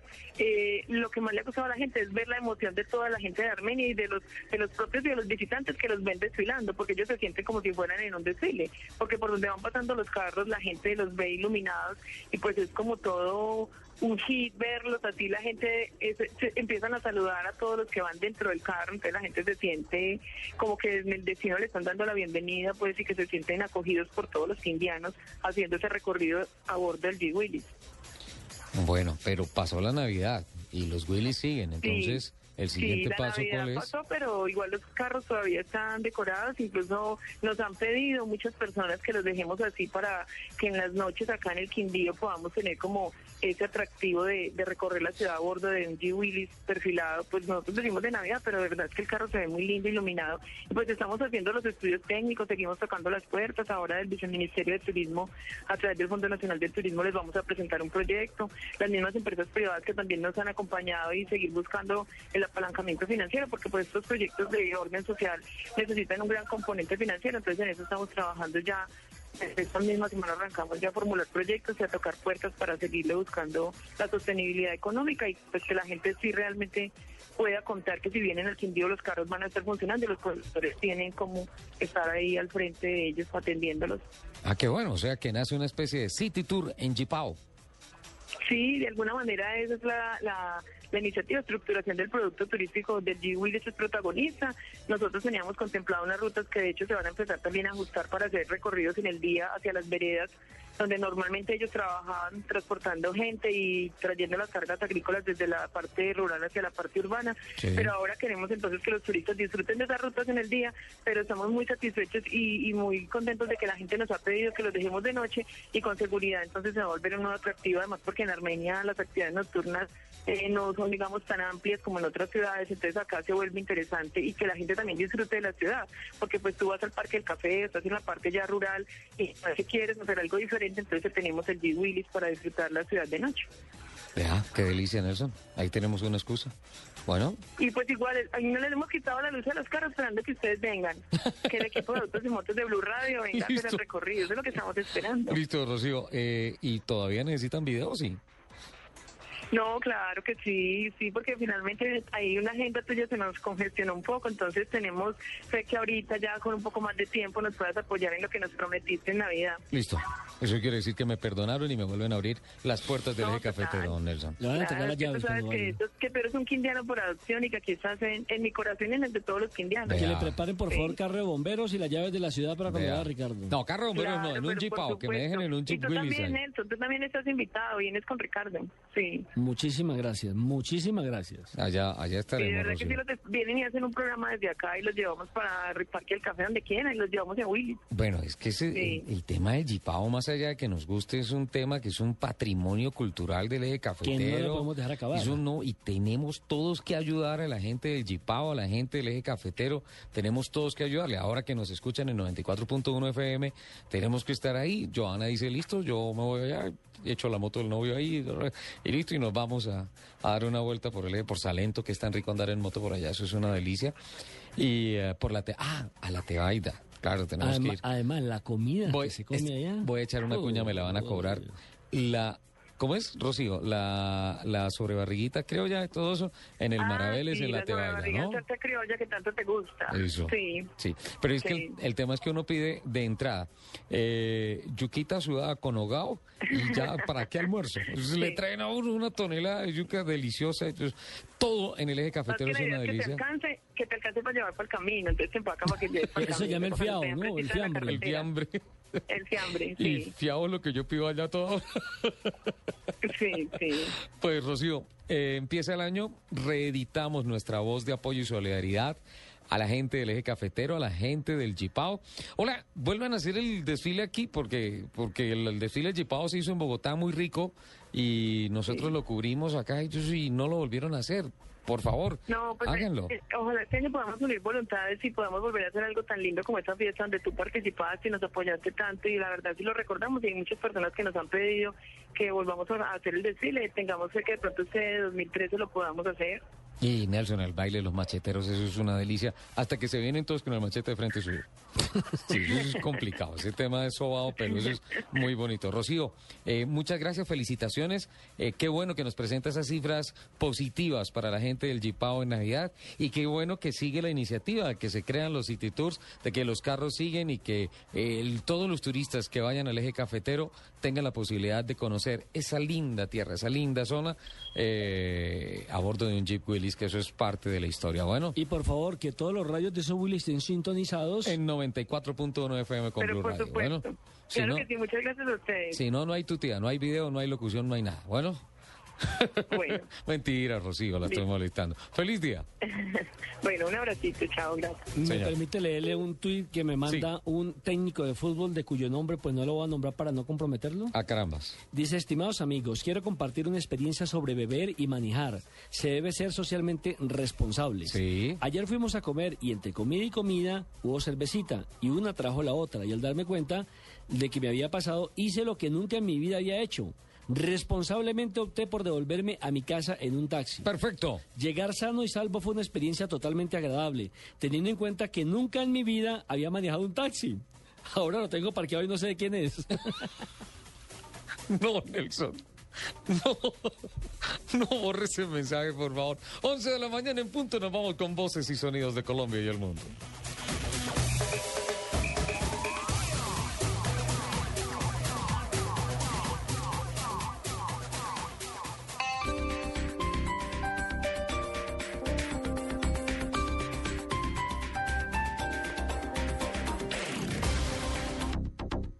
En Continautos, gran remate de fin de año. Solo en Continautos, llévate tu Chevrolet hasta con el 20% de descuento. Tenemos más de 20 modelos con descuentos especiales. Esta es tu oportunidad para empezar el año estrenando carro. Te esperamos en Continautos, la gran experiencia en Chevrolet. Más información www.continautos.com. Todos los sábados al mediodía en Blue Radio lo ubicamos en la noticia. Gracias por acompañarnos en el radar. Estamos analizando El radar, lo que usted quiere saber de lo que está pasando. Descubra con Ricardo Ospina y un amplio equipo de periodistas el origen de las los más noticias. importantes de la semana aquí en Blue Radio y BlueRadio.com. El radar, todos los sábados al mediodía en Blue Radio, la nueva alternativa.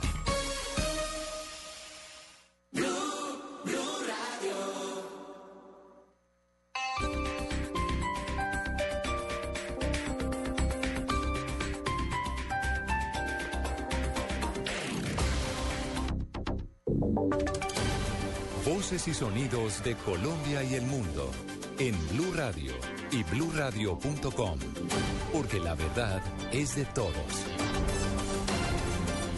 11 de la mañana, 3 minutos. La información que es noticia a esta hora en Colombia y en el mundo se la contamos aquí en Blue Radio. Ponga mucha atención a esta información porque la Policía de Tránsito acaba de denunciar la proliferación de puestos de control falsos en las carreteras del país. Esto en el marco de la Operación Retorno. Están instalados por bandas delincuenciales para cometer robos. Su seguridad y su vida pueden estar en riesgo. La advertencia la lanzó el director de la Policía General de Tránsito, el general Carlos Mena.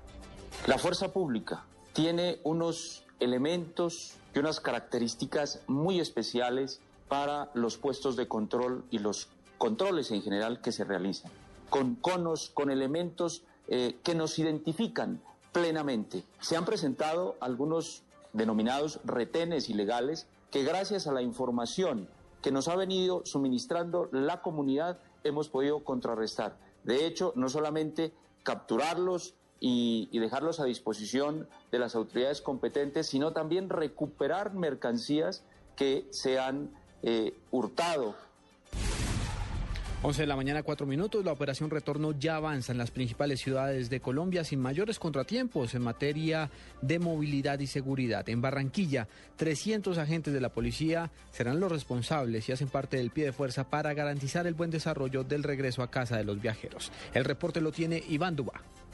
En la capital del Atlántico, la movilidad está custodiada por agentes de policía de tránsito distribuidos en los tres ejes viales de la ciudad. El mayor Edwin Naranjo, comandante de la Policía de Tránsito de Barranquilla, informó que los operativos del Plan Éxodo se podrían extender en el transcurso de la semana. Efectivamente, la movilidad se ha, eh, se ha mantenido, tenemos un flujo vehicular bastante tranquilo con respecto al año anterior. Esperamos aún el ingreso de muchos vehículos a Barranquilla porque aún la gente se encuentra viajando, visitando el interior del país. Hasta el momento el balance es positivo y el flujo de vehículos que se esperaba ha disminuido en referencia a los cuatro años anteriores, donde la máxima de entrada de automotores ha sido de 8.000 vehículos. Desde Barranquilla, Iván Duba, Blue Radio.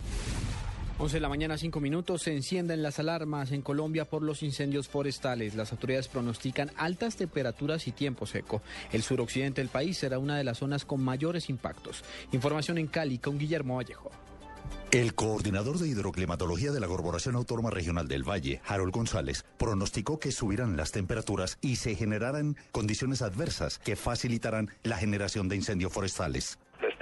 Temperaturas son bastante altas en esta temporada, oscilan entre 32 y 33 grados, hasta 34 pueden subir eh, bajo sombra. Eh, estamos hablando entre las 12 y media y las 3 y media de la tarde más o menos que se presentan estas temperaturas y digamos que las mínimas temperaturas también subirán por lo que eh, estamos en esta temporada bastante seca. Indicó que de acuerdo con las corrientes provenientes del Pacífico, la situación de tiempo seco se podría prolongar por lo menos hasta marzo. Guillermo Vallejo, Blue Radio Cali. 11 de la mañana, 6 minutos. Los cafeteros en el departamento del Quindío recibieron cerca de 150 mil millones de, del precio del ingreso del caficultor en el año 2013. Los cultivadores esperan que la medida aumente el precio del café y se mantenga durante todo este año. Nelson Murillo. El director ejecutivo del Comité de Cafeteros del Quindío, Guillermo Zuluaga, confirmó que los caficultores quindianos recibieron más de 100 mil millones de pesos del PIC el año anterior. El luego con el billón de pesos de parte del gobierno nacional, en el departamento del Quindío alcanzamos a entregar por concepto de subsidios 150 mil millones de pesos a los caficultores. Digamos, Aquí cubrimos aproximadamente el 85% de, de los empresarios cafeteros, se les entregó el subsidio PIB. El vocero gremial de los cafeteros quindianos se mostró confiado en que el PIC se mantenga durante el 2014 para facilitar la sostenibilidad de los cultivadores en esta región del país. Desde Armenia, Nelson Mario Murillo, Blue Radio. Noticias contra reloj en Blue Radio. 11 de la mañana, 7 minutos. Noticia en desarrollo a esta hora. La tormenta Hércules y la ola de frío que sacude a los Estados Unidos ya han causado 16 víctimas mortales y se prevé que la entrada de otro frente por el medio oeste a lo largo de este fin de semana cause récords históricos de temperaturas mínimas en algunas zonas del país. La cifra que es noticia, un temblor de 4,6 grados en la escala de Richter con epicentro en el Océano Pacífico, sacudió hoy la costa de El Salvador sin provocar víctimas ni daños, lo informó el Observatorio Ambiental. Y quedamos atentos a decenas de expresos de la organización armada independentista vasca ETA que pidieron hoy en una reunión sin precedentes repatriar al País Vasco a cientos de militantes dispersos por las cárceles de España y Francia y liberar hasta el último de ellos. 11 de la mañana, 8 minutos. Ampliación de estas y otras informaciones en blurradio.com. Continúen con Autos y Motos. Estamos pendientes en Blue Radio. Esta es la selección colombiana de fútbol. Empieza el partido, suena el pitazo, Colombia está arriba, vamos a ganar. Vea la esfera, Freddy Guarín, monta cuadrado, James ahí, Nelson Martínez, pasa Falcao, el tigre la toma y vamos a anotar. Gol, gol, gol, Blue Radio es un gol. Esta es mi radio, mi equipo, Colombia, la cancha, el juego,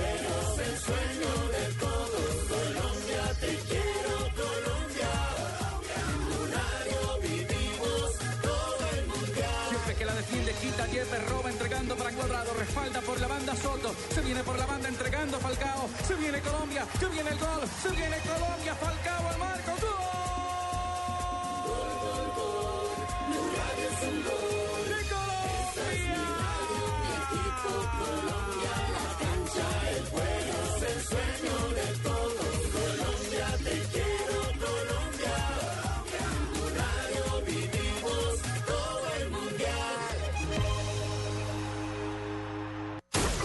Llegan los martes y jueves millonarios con placa blue.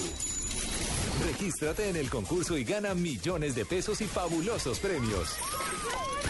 Inscríbete entrando a bluradio.com y descarga tu placa blue, donde encontrarás tu número único con el cual puedes ganar. Escucha Blue Radio, espera nuestra llamada y gana. Gracias. Placa Blue, descárgala ya. Blue Radio, la nueva alternativa. Supervisa Secretaría Distrital de Gobierno. Con el ADN de Blue Radio llega Blue Música. Música. 80s, 90s y hoy. Variedad de música, solo canciones número uno, los éxitos, los hits en Blue Música. Música. Escúchala en bluradio.com. Estás escuchando Autos y Motos por Blue Radio, la nueva alternativa.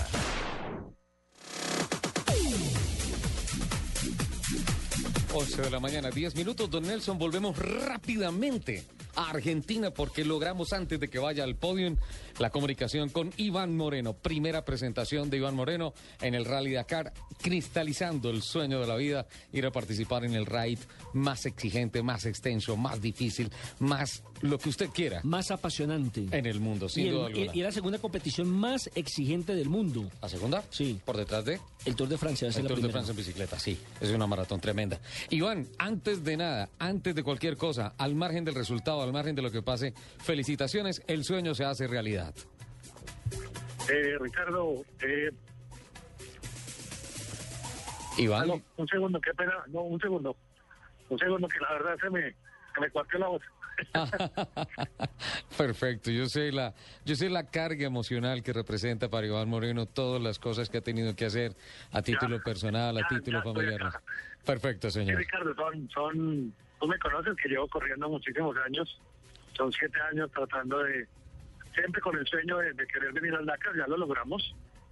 Estamos aquí a puertas de la salida protocolaria, en este momento estamos alistándonos al, al briefing de, inicial, el briefing inicial, hacemos el briefing de que es la reunión de pilotos antes de salir y salimos a la salida protocolaria aquí, por este, por enfrente están pasando Nacer Latilla, Carlos Sainz, eh, Follow, sí, que está Lucio Álvarez, está pasando Dani Roma, todo el mundo está pasando por acá. Y ya, ya estamos en la lista, estamos en la lista de, de, de, de ini- de iniciadores y, y, y en eso estamos. ¿Con qué número va a correr? 440, como el de Juan Luis Guerra. Ah, Ah, qué caramba. de Juan Luis Guerra. Métales ahora esa competencia, Iván. Sí, sí, sí, sí, sí, vamos con una bandera de Colombia en la parte posterior, tanto que vamos con una bandera de Colombia ondeando ahí. Cuando ven un carro negro con la una camioneta negra con la bandera de Colombia ondeando hecho nuestro carro. Ahí va Iván Moreno, dice uno. Ahí va Iván Moreno, ahí va Colombia. Y ahí va toda una vida de sueños, ilusiones, sacrificios, eh, todo lo que usted Ahí quiera. va un país. Ahí va un país, ahí va Colombia. Eh, Iván, características del carro. Dime, Características del carro. características del coche. Sí. Aló, sí, mira, el carro, el carro es una, es una, por fuera es una camioneta Hilux, es una camioneta Hilux, pero por dentro es toda la, la mecánica desde una Land Cruiser japonesa, Sí. todo lo que es motor, un motor de, de 4D, 3000, 3000 centímetros cúbicos V6, turbo diésel, eh, tiene, es un carro semitubular, no es el carro más, eh, es un carro modelo 2007 que compramos en, en España con el equipo, con el Colombia Car Rally Team. Pero es un carro confiable, es un carro muy bueno, tenemos unos muy buenos preparadores, entonces en eso estamos. Iván, eh, la pareja que le va a estar guiando, que le va a estar dando las indicaciones de la hoja de ruta y el GPS. Federico Mosquera es un, un amigo de, de- de- de mucho tiempo, del- es un compañero del Algarrobo Racing Team, que entró a ser parte del Colombia Dakar Rally Team, que tenemos, él corre con nosotros en, en el Rally Nacional, él es piloto también, es, es piloto de helicóptero, entonces esas son facultades que, que nos sirven mucho para, para la parte de navegación en el Dakar, que es con que vamos a, a, a terrenos inhóspitos, que vamos en el la navegación es, es a tientas porque no tenemos nada nada definido, simplemente es buscando punto por punto. Eh, eh, nada, estoy, estoy muy contento, nos hemos llevado muy bien y espero que sigamos así todo el tiempo. La estrategia es seguir en estos días. Los nervios hay que neutralizarlos de alguna manera. Existen, existen una, o sea, son 13 días, 14 días de competencia en lo que va a haber un día de descanso. El día de descanso ya es el filtro más grande. Lo importante es llegar hasta allá, que es el día donde el carro se puede desbaratar y se puede volver a armar. Mientras tanto, estos seis primeros días son de, de resistencia, de resistencia a andar donde se puede andar, donde esté algo trabado y, y fuerte el terreno, aflojarle, porque no, la idea es culminar, culminar. Tú sabes que tú me conoces de toda la vida que a mí me siempre me gusta tratar de ser el primero. O sea, no nunca, no, no siempre se logra, pero me, gusta lograr en llegar en buenas posiciones, pero pues aquí somos somos eh, somos cola de león. Nosotros somos equipo muy pequeño, entonces consiguiendo el resultado de llegar, no importa la posición, ya, ya sería una victoria muy grande. Ya los años venideros, si Dios quiere y los patrocinadores nos ayudan, eh, a dos, tres años ya queremos estar en la posición, peleando las 20 primeras posiciones. Eh, pero, pero Iván, eh, las características de la competencia cambian, el parque automotor, pero la mentalidad no. Yo creo que usted es muy modesto ante los oyentes diciendo que, que trata de ser el primero. Yo no he visto en Colombia un piloto off-road que tenga una mentalidad tan fuerte, tan ganadora y tan obstinada para ir adelante como la suya.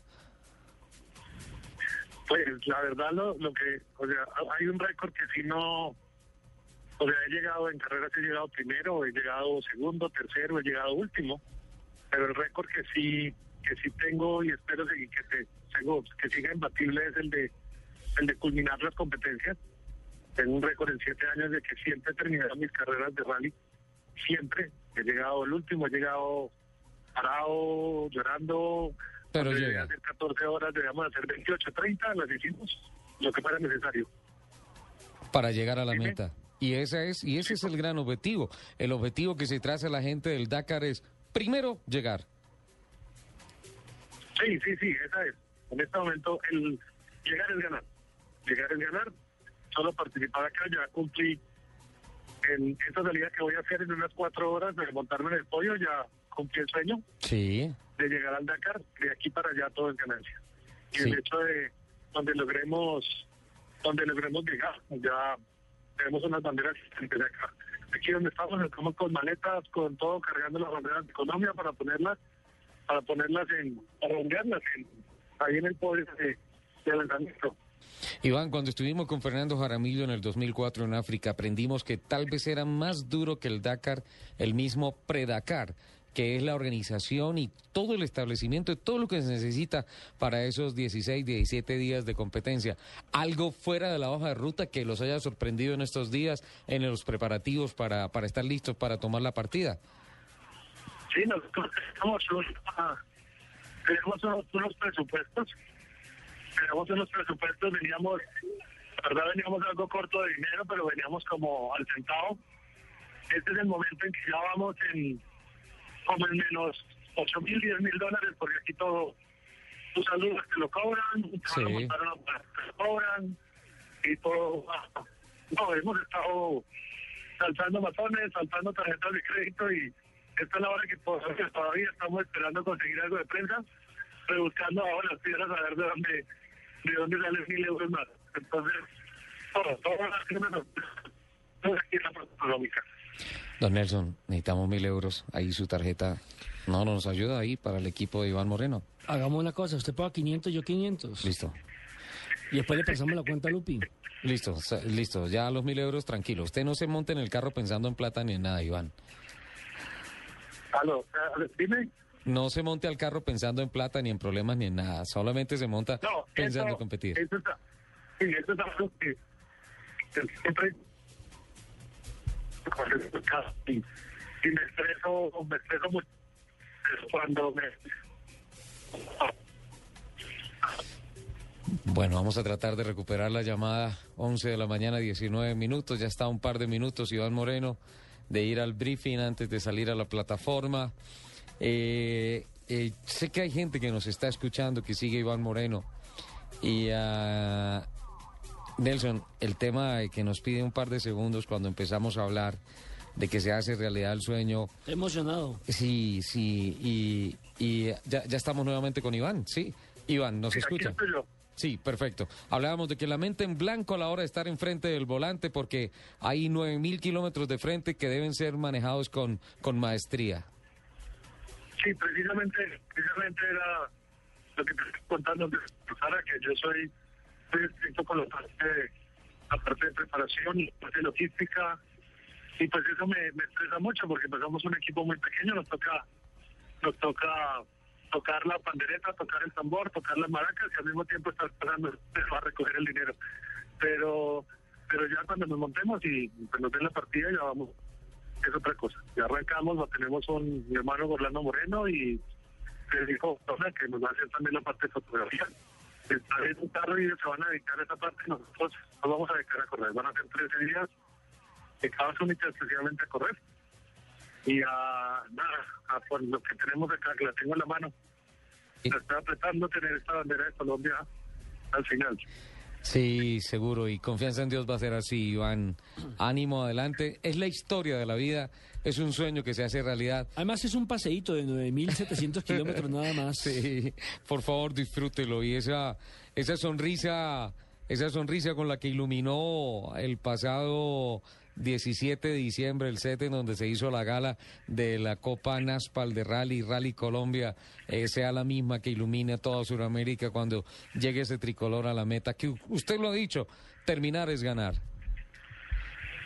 Sí, sí, sí, sí, nosotros estamos, estamos objetivo ya poder eh, estar un poco más adelante para poder eh, estar en el momento de donde los medios están están pasando. Después de que pasa cierta cantidad de coches, no de vehículos, no no la prensa.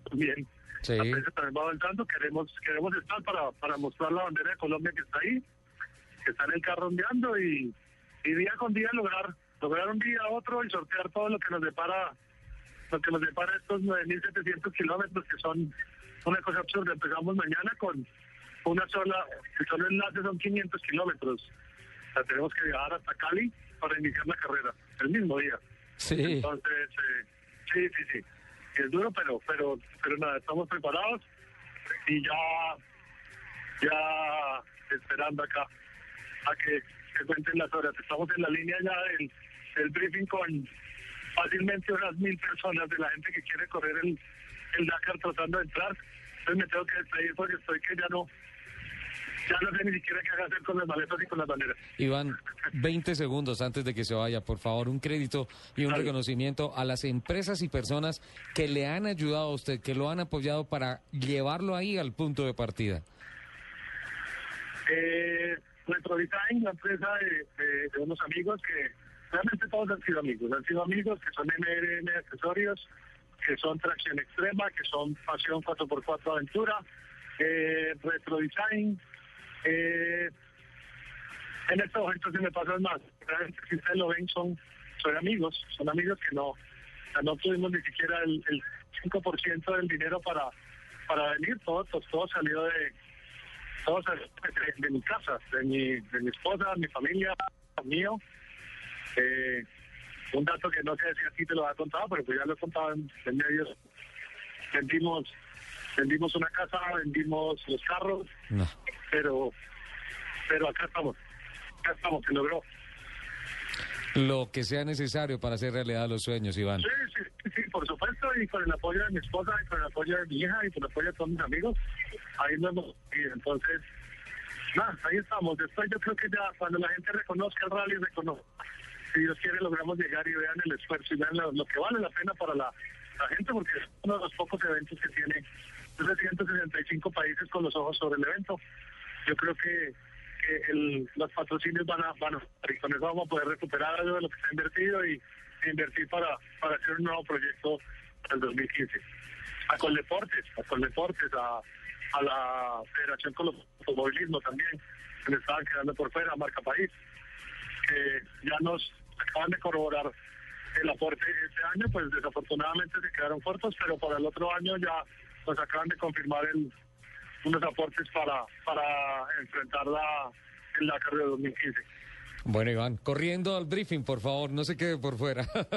Sí, sí, sí, sí, sí, ya todo el mundo está, me están haciendo mala cara por acá. Bueno, bueno, a Felicidades. todos los colombianos que, que corremos por todo. Allá vamos, estamos haciéndolo por Colombia y, y muchas gracias, Ricardo. Muchas gracias. Tú, tú eres de las, las personas que siempre nos ha apoyado y nos ha ayudado a que se promueva, se promueva el automovilismo.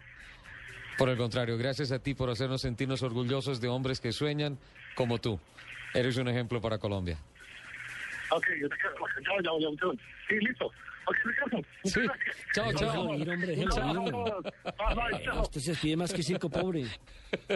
Oiga, le cuento No, que este tipo es- de deportistas son los que Sí, uno como periodista sí. deportivo tiene que permanentemente Pero yo- estar apoyando. Me hizo acordar lo que le sucedió a una equitadora eh, antes de los Juegos Sí. eh, Olímpicos de Londres 2012, que también vendió su casa, vendió su carro, vendió absolutamente todo, Todo para solamente para, allí. ir a buscar una clasificación a los Olímpicos, ni Sí. siquiera para ir a los Olímpicos, solo para buscar una clasificación que no se consiguió porque era a nivel grupal. Nelson, eh, y nadie le devuelve esa platica. quiero darle las gracias a Diana Méndez, la jefe de prensa de Iván Moreno, y también darle las gracias especialmente a Joana, nuestra productora, que a mujer si volvió teléfono para tratar de conseguir a Iván y, eh, y marcó por todos los medios y finalmente lo conseguimos eh, porque es, es, es un tributo a la vida, no, no, no es una entrevista, es un tributo a la vida y sé que hay gente en Colombia que sigue a Iván y que nos está escuchando, estaba esperando esta nota, Eh, teníamos que hacerlo.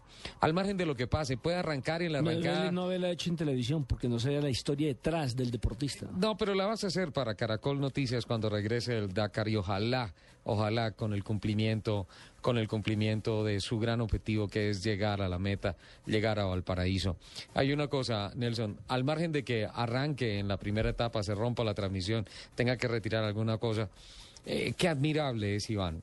Para empezar, qué piloto, sin duda alguna. Espero no herir susceptibilidades con lo que voy a decir, pero en mi concepto es el mejor piloto off-road que hay en el país para Rally Ride. Es un corredor espectacular, de una velocidad increíble, de una mentalidad ganadora tremenda. Pero lo que él dice, y es muy sensato, en estos momentos somos cola de ratón, hay que ir al Dakar no a correr, sino a aprender la primera vez. De esta prueba hay que la aprender, es la primaria. Por fin está, a pesar de que fue y corrió en la Baja Aragón este año en España. Esto es otra cosa, este es el Dakar, este es el mundial del off-road, es el mundial del cross-country. Entonces, es, es otra cosa. Hay muy buen nivel, nos lo contaba Pato Quevedo, que los Pereira están caminando durísimo, que viene un Subaru impresa de Manizales a correr con Naspal, eh, que está Iván Moreno, que está Fabito Balbuena, que también camina durísimo, que hay gente que camina muy bien, eh, pero desde siempre Iván Moreno dijo, mi sueño es el Dakar, lo que tenga que hacer para lograrlo, y mira, vendió una casa, eh, sacaron todos los ahorros. eh, Vendió un carro. Vendió un carro. Entonces, Se con- endeudó. Con, tal, está endeudado, con tal de llegar a... Pero no importa, lo tiene que vivir y Dios lo acompaña porque estos hombres valen la pena, estos colombianos valen la pena y por eso teníamos que hacerle esta entrevista, hacerle este tributo antes de que arrancara, porque ya es un ganador, está en la línea de partida, está inscrito, le tocó el 440. 440, el de Juan Luis Guerra, le tocó, Ahí le estuvieron, tocó ahí. ahí. estuvieron lentejos los señores del vídeo para allá, no colocaban el 440 ni Sí, nada de esas no, vainas, estuvieron lentejos. ah. Están todavía dormidos con el eh, guayabo de Navidad seguramente. Sí, sí, han debido Mira, poner- el de gafita está que duerme. el, el de, eh, o sea, Iván Moreno hace Atacama en camioneta, ellos han debido poner el Niágara en bicicleta o algo así, no, no, no, no, no sé, pero bueno, yo en música no me Pero meto. mis respetos para Sí. Iván Moreno. Sí. Le deseo éxitos. No suerte, sino éxito, porque la suerte es para los mediocres, el éxito es para los ganadores. Él es un ganador. Él y por eso le deseo éxitos. Dios quiera que le vaya bien. No estamos diciendo que venga con el título, pero que sí No. logre su sueño, que es terminar el Rally Dakar 2014. Dirán que soy muy conformista, ya ganó. Así se retira en el prólogo, así, no, ya ganó, ya cumplió su objetivo, su primer gran objetivo de estar inscrito. Entonces, ahora sé que vienen más cosas con Iván. Sé que va a pasar más allá del prólogo. Él lo ha dicho, el récord no se ha retirado de ninguna competencia. Lo he visto llegar con pedazos de carro debajo del brazo. Recuerdo una vez en Monpós, en un rally que organizó Fernando Jaramillo, que, que llegó, llegó como si fuera un culebrero, como con cinco eslingas colgando del cuello, del hombro, arrastrando y todo su ¿Quién carro. y finalmente llegó. ¿Está- en? Argentina. ¿Está en sí, está en Argentina, no está participando. Está haciendo una producción eh, de rutas por Sudamérica para Discovery Channel, lo que incluye un cubrimiento del Rally Dakar. Y ah, el, el próximo sábado seguramente vamos a tener un reporte, un reporte con él. Completamos el equipo, el equipo de Colombia en, la, en la categoría de autos. Entonces está el equipo Café de Colombia, carro número 406, que está con Juan Manuel Linares, que hace su cuarta participación, y Fran Maldonado, eh, que va como Que es un piloto francés, ¿no? navegante. Navegante es un navegante francés. francés. Eh, Iván Moreno y Federico Mosquera. eh, que es, el, que es el- el- el- de los helicópteros. el piloto de helicóptero. o sea que el Eh, carro volará. Sí, además, la, hay, hay una cosa increíble y es la, la ubicación, la orientación de los pilotos es increíble, de los aviadores es increíble y eso sirve muchísimo en el desierto. Cuando la agujita del GPS se enloquece, no te ¿Has marca para ningún ¿Has lado y ahí es donde uno, Padre nuestro que estás en el cielo, sácame de a mí, de aquí, a mí, ¿quién me mandó a venir por acá? No se preocupe que yo me pegué una perdida en Miami. y también, Padre No, no, nuestro. no. Y de verdad que uno termina rezando. Y además con conferencia de prensa en media hora, si no llegaba, perdí el año. A mí también una vez bajé al óvalo de Homestead y terminé en Everglades. Pero- pero Empecé mire, a ver pero- cocodrilo y, tú decías, ¿y el autónomo? ¿En dónde está? Se lo Pero, llevaron. pero- pero mire que uno como colombiano, no sé, la suerte le favorece. Eh, me encontré dos angelitos. Dos niñas monas de ojos azules de, póngale usted, 13, 14 años. Y entonces yo, you speak Spanish. Eh, Yeah, yeah, yeah. Y resulta que eran argentinas. me salvaron. No, ¿cuál es la ruta para ir al estadio? No, no, salga aquí, ta, ta, ta, ta, ta. Y llegas. claro, estaba como a 20 minutos. Eh, pero fue que el GPS se me enloqueció. Así, claro. Sí, y se metió a una calle que no tenía salida y ahí quedé estancado. Hasta ahí llegaste. Eh, más gente, Antonio Marmolero, Marmolejo y... Bueno, el equipo de Federico Mosquera que van en el carro número 440, en el 438, Antonio Marmolejo y eh, Yatón Facundo. En la categoría T3 van Trainer y Spencer de Estados Unidos, acompañado por Tomás Stoyer, van en UTVs, en una Canam, eh, con el número 429. Y en la categoría de motos está Juan, Esteban Sarmiento, número 101, en una Yamaha. ¿Ese es el bogotano? Eh, sí, Juan Sebastián Toro, número 128 en una. Yamaha. Mateo Moreno, número 184 en una KTM. Antonio Saldarriaga, número 185 en una KTM. Y Alejandro Hoyos, número 191 en una Honda. Ese es el equipo que va por Colombia.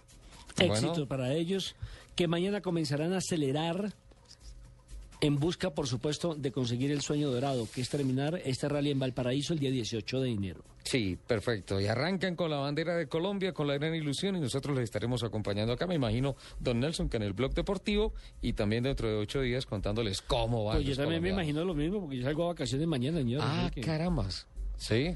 Yo, me imagino, pues. Yo voy para San Gil mañana. Entonces nos encontramos. Sí, sí, llama Ricardo, no, no, no, no, no se contesta el teléfono. No, no, no, en vacaciones no se contesta el teléfono. Voces y rugidos, ¿le parece? Por favor. Oiga, ¿será que Lupi ya encontró agua de Dios? No lo ha encontrado, seguro que no lo ha encontrado. ¿La perdida? Sí.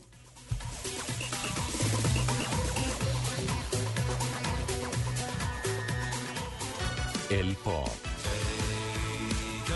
Uno de los géneros más reconocidos del mundo en la historia de la música.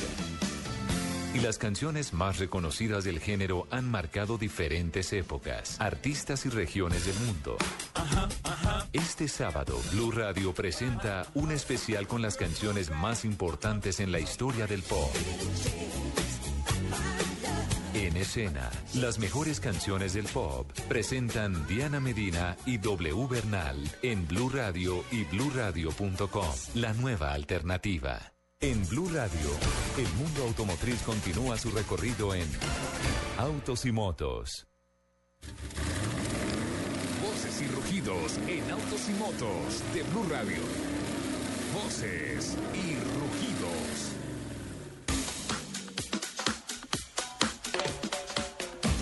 La Fórmula 1 y el monoplaza del alemán Sebastian Vettel son noticia fuera de las pistas, esta vez gracias a la presentación de una edición especial del Renault Megane RS 265 Red Bull 8.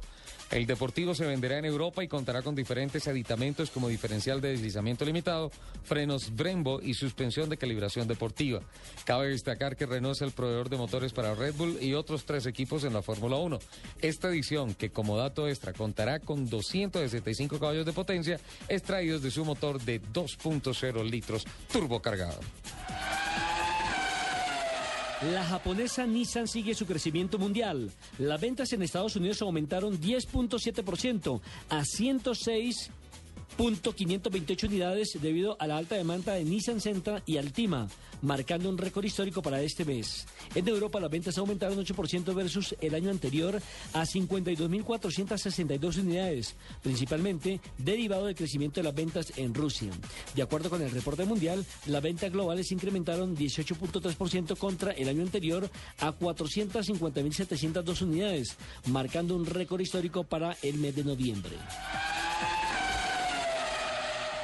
La revista FHM, For Him Magazine, la más importante del Reino Unido sobre estilo de vida para hombres, otorgó el galardón de auto del año 2013 al Alfa Romeo 4C. Los editores de este medio valoraron las altas prestaciones, su diseño ligero, la tecnología de punta que equipa y su gran dinamismo, concluyendo que el 4C es, entre comillas, uno de los autos deportivos más emocionantes del mundo. El 4C es producido en la planta de Maserati en Módena. Con estos nombres que me tocó. En China, el crecimiento industrial sigue acelerando con el anuncio del nacimiento de un nuevo fabricante de automóviles. Su nombre será Weihai Auto y su marca de nombre occidental será Enranger. Estará esta, eh, a ver, estará especializada en la fabricación de modelos de corte sub, es decir, SU SUV. Y MPV. El nombre Enranger viene de la unión de las palabras en inglés energía y motor. El primer modelo de la nueva firma será chino y tendrá el nombre de SUV, Sub, de nombre S201, que estará disponible en el mercado chino a partir de este año. La marca alemana Mercedes-Benz ha batido todos los récords de producción y venta de vehículos a nivel mundial, con un total de 1.49 millones de coches salidos de sus fábricas y alrededor de 1.4 millones de coches vendidos. En Mercedes ven estos datos con optimismo y con certificación de que su estrategia de crecimiento a 2020 va en la línea correcta. Para Mercedes el 2014 será un año importante que comenzará con la llegada del nuevo clase C, hasta ahora uno de los modelos de más éxito dentro de la gama. Bueno, aquí y se me adelantaron. Los fabricantes de automóviles BMW y Toyota acordaron llevar adelante una plataforma conjunta para vehículos deportivos. Esto dijo el jefe de desarrollo de la automotriz alemana Herbert Diess a un diario alemán. BMW y Toyota ya firmaron en enero un acuerdo de cooperación en varias áreas, incluyendo el desarrollo de baterías de litio-aire y de tecnologías para fabricar autos mucho más livianos. Los invitamos a que sigan con la programación de Autos y Motos de Blue Radio. Escuchas Autos y Motos por Blue Radio y bluradio.com. Llegan los martes y jueves millonarios con placa Blue. Regístrate en el concurso y gana millones de pesos y fabulosos premios. Inscríbete entrando a bluradio.com y descarga tu placa Blue, donde encontrarás tu número único con el cual puedes ganar. Escucha Blue Radio, espera nuestra llamada y gana. Gracias. Placa Blue, descárgala ya. Blue Radio, la nueva alternativa. Supervisa Secretaría Distrital de Gobierno. Este domingo, después de las noticias del mediodía en Mesa Blue, hablaremos de redes, tendencias e innovación en el 2013 y lo que viene para el 2014, con nuestros invitados especiales, Andrés Murcia, editor digital de Blue Radio, Carlos García de ICCK.net, Mauricio Naranjo, subeditor digital de Caracol Noticias, Alejandro Pino, editor digital de Gol Caracol, Julián Restrepo, editor digital de Caracol Televisión y Víctor Grosso de Data IFX. Mesa Blue. Todos los temas puestos sobre la mesa. Presenta Felipe Zuleta. Mesa Blue por Blue Radio y bluradio.com. La nueva alternativa. Llegan los martes y jueves millonarios con placa blue. Atención. Si ya te registraste y tienes tu placa blue, esta es la clave para poder ganar un millón de pesos. En Blue Radio, escucho, luego opino.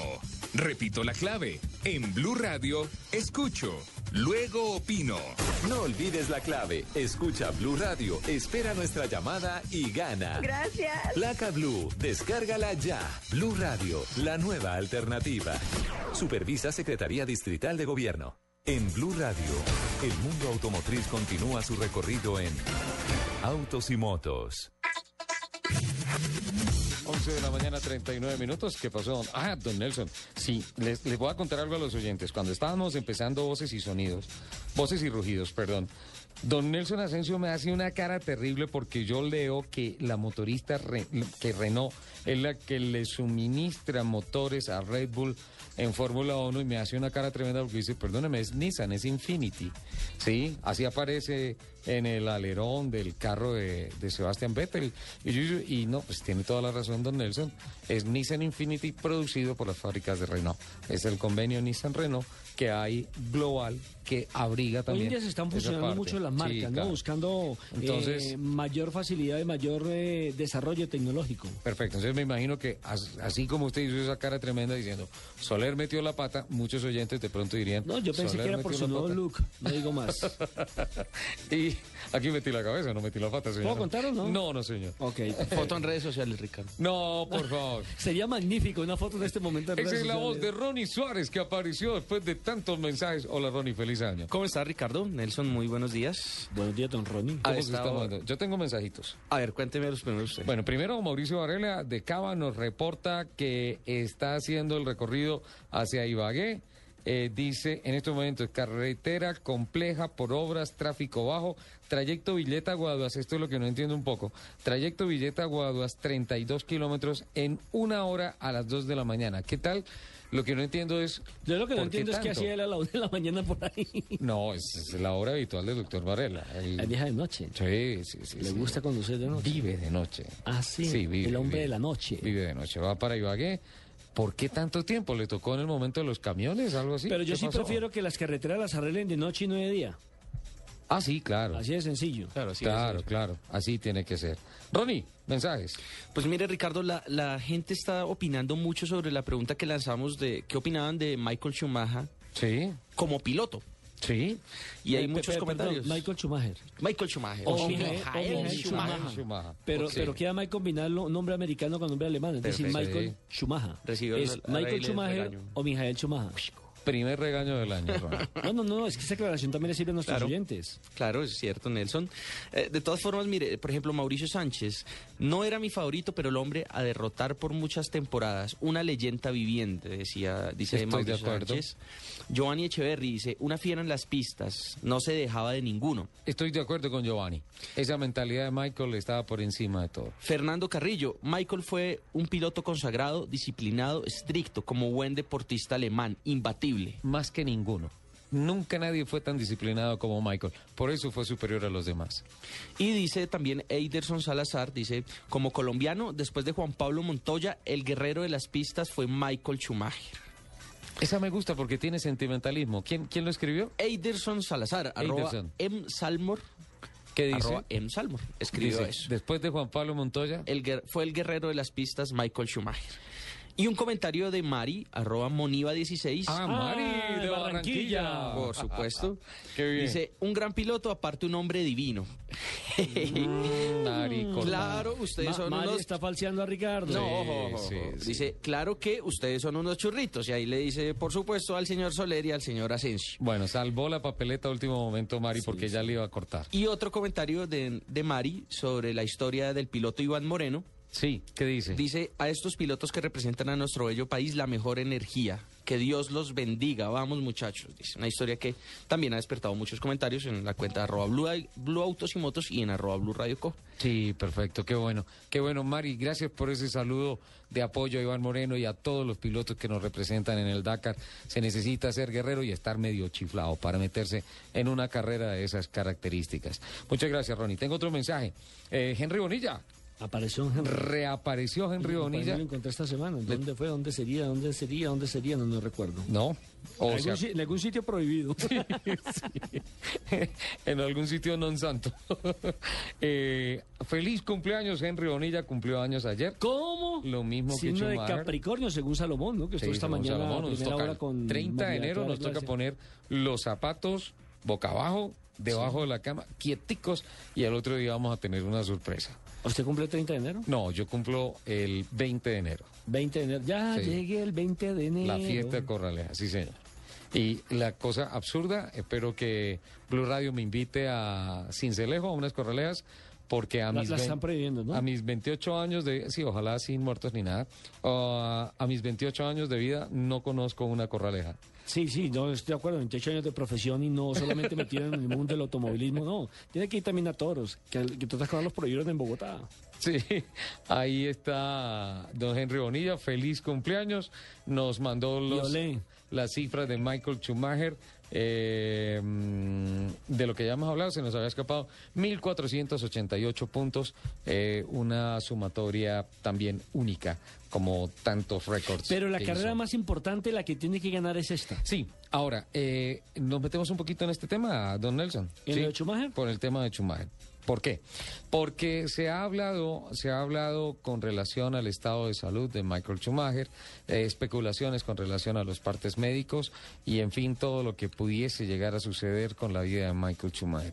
Hay, hay ah, varias versiones que se han filtrado a través de medios de comunicaciones no oficiales. Lo único oficial son los comunicados de prensa eh, que se han emitido a través del Hospital Universitario Grenoble. de Grenoble y pues eh, varias reflexiones con relación a la situación de vida de Michael Schumacher. Primero, las características del accidente eh, son tan contundentes que cualquier otra persona que no hubiese tenido la preparación físico-atlética que ha tenido Michael Schumacher habría sido inmediatamente muerta en el momento. Segundo, no llevar un casco en el momento del accidente habría sido muerte fulminante. Pero hay que destacar lo del casco. Es un casco súper seguro. Un casco de alta gama, no los que venden aquí en el 7 de agosto. Sí, no, es que el tema, cuando ¿Qué, uno... qué es lo que no entienden los motociclistas? Lo digo porque los motociclistas muchas veces cumplen es con la norma de ponerse en el casco, pero no ven que ahí puede estar la salvación de su vida. A eso me refiero. Es que el tema es, no es cuánto, cuenta, cuánto cuesta el casco, es cuánto cuesta su cabeza.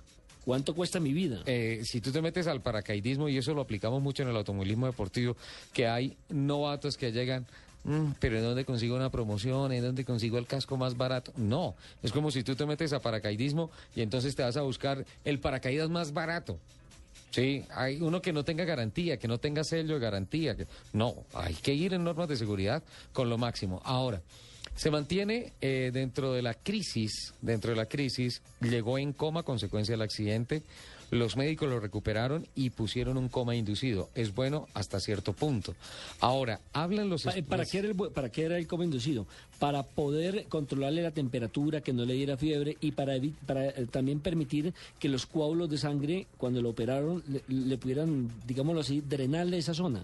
bajar la presión intercraneal y bajar la temperatura corporal, porque todo eso ayuda, uno, a regular la temperatura y dos, a evitar al máximo el consumo de energía y los procesos vitales de un cuerpo que esté en pleno movimiento, que esté eh, bajo reacciones. Recordemos que aquí lo hicieron con Angelino Garzón, el vicepresidente, y lograron recuperarlo afortunadamente, Sí. salvarle la vida y que quedara bien eh, físicamente, psicológicamente. Ahora, en estos momentos se está hablando de la espera, que es muy bueno que haya salido de una zona de una de un No, se me de un coma eh, generado por el accidente a un coma inducido y ahora el tema es la espera. Está, está estable, pero en estado crítico. Sí. Así lo definen los médicos, por lo menos en la terminología de los galenos que lo están atendiendo. No ha salido un comunicado en el que digan que Michael Schumacher se salva.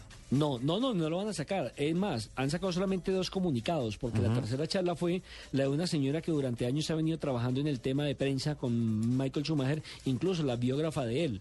Dicen que el nuevo, eh, el nuevo, se me desconcentró este, Yo que, el nuevo, que el nuevo eh, parte médico saldrá Sí. cuando haya algún tipo de novedad, que hasta el momento no la hay. Ahora, ¿estarían los médicos a punto de despertarlo? No, todavía no, porque eh, lo más reciente eh, habla el neurocirujano Hugh Keller sobre el tratamiento que se está aplicando a Michael Schumacher y habla de tres semanas. Esas tres, ¿Tres semanas sí, más? habla tres semanas, no, eh, un tiempo total de tres semanas, en las cuales se debe buscar trabajar al máximo para recuperar todo lo que haya sido devastado por las lesiones, los golpes y todo eso, y tratar de generar una respuesta natural, o sea, una reanimación natural del paciente. De otro caso, si se va más allá de tres semanas, empieza a ser más complicado el tema de que el paciente vuelva con sus condiciones normales para la vida. Hablo normales de motricidad, de gusto, de vista, de olfato, Del habla. de todo. El doctor Edgar Hernández, tal vez la persona que más conoce en el país de traumatología en competición y de tratamiento de pilotos, pues ha estado muy al tanto de lo que ha pasado con ah, Michael Schumacher. Interrumpimos sus sagradas vacaciones para que nos cuente este tema tan complejo de la reanimación de una persona que lleva, que puede llegar a llevar tres semanas con un coma inducido. Mañana completaría una semana. Mañana completaría una semana. El tren de espera, ¿qué nos permite anticipar ante esto, doctor? Doc, buenos días. Eh, Ricardo, buenos días para ti, la mesa de trabajo y todos los eh, amables audiencias que tiene este importante programa. Bueno, ¿cómo ve el panorama del tema de lo que está hablando el doctor uh, Hugh Keller, un neurocirujano, sobre la actual situación y las tres semanas del compás de espera que consideran han de ser normales, sin alarmas, para el caso de Michael Schumacher? Pues, eh, Ricardo, yo pienso que como ser humano y como eh, hincha furibundo de Michael Schumacher, ah, cruzamos los dedos para que todo salga bien. Y desde el punto de vista médico, como lo, nosotros decimos siempre, un pronóstico reservado es porque las cosas no están muy bien. Hay dos tipos de lesiones que se producen en un trauma craneoencefálico de esta magnitud y el primero es el mismo daño que produce el golpe sobre la masa encefálica, sobre el cerebro. Esos son células que se mueren y no hay recuperación. Pero el otro problema es que por, eh, igual que cada vez que nos golpeamos y nos sale una, una inflamación, el cerebro se empieza a inflamar. Y esa inflamación produce también más daño probablemente que el mismo trauma.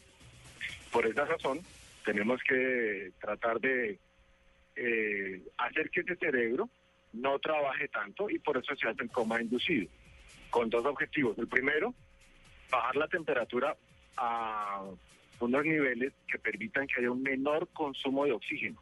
Necesitamos que las células del cerebro no estén consumiendo tanto oxígeno.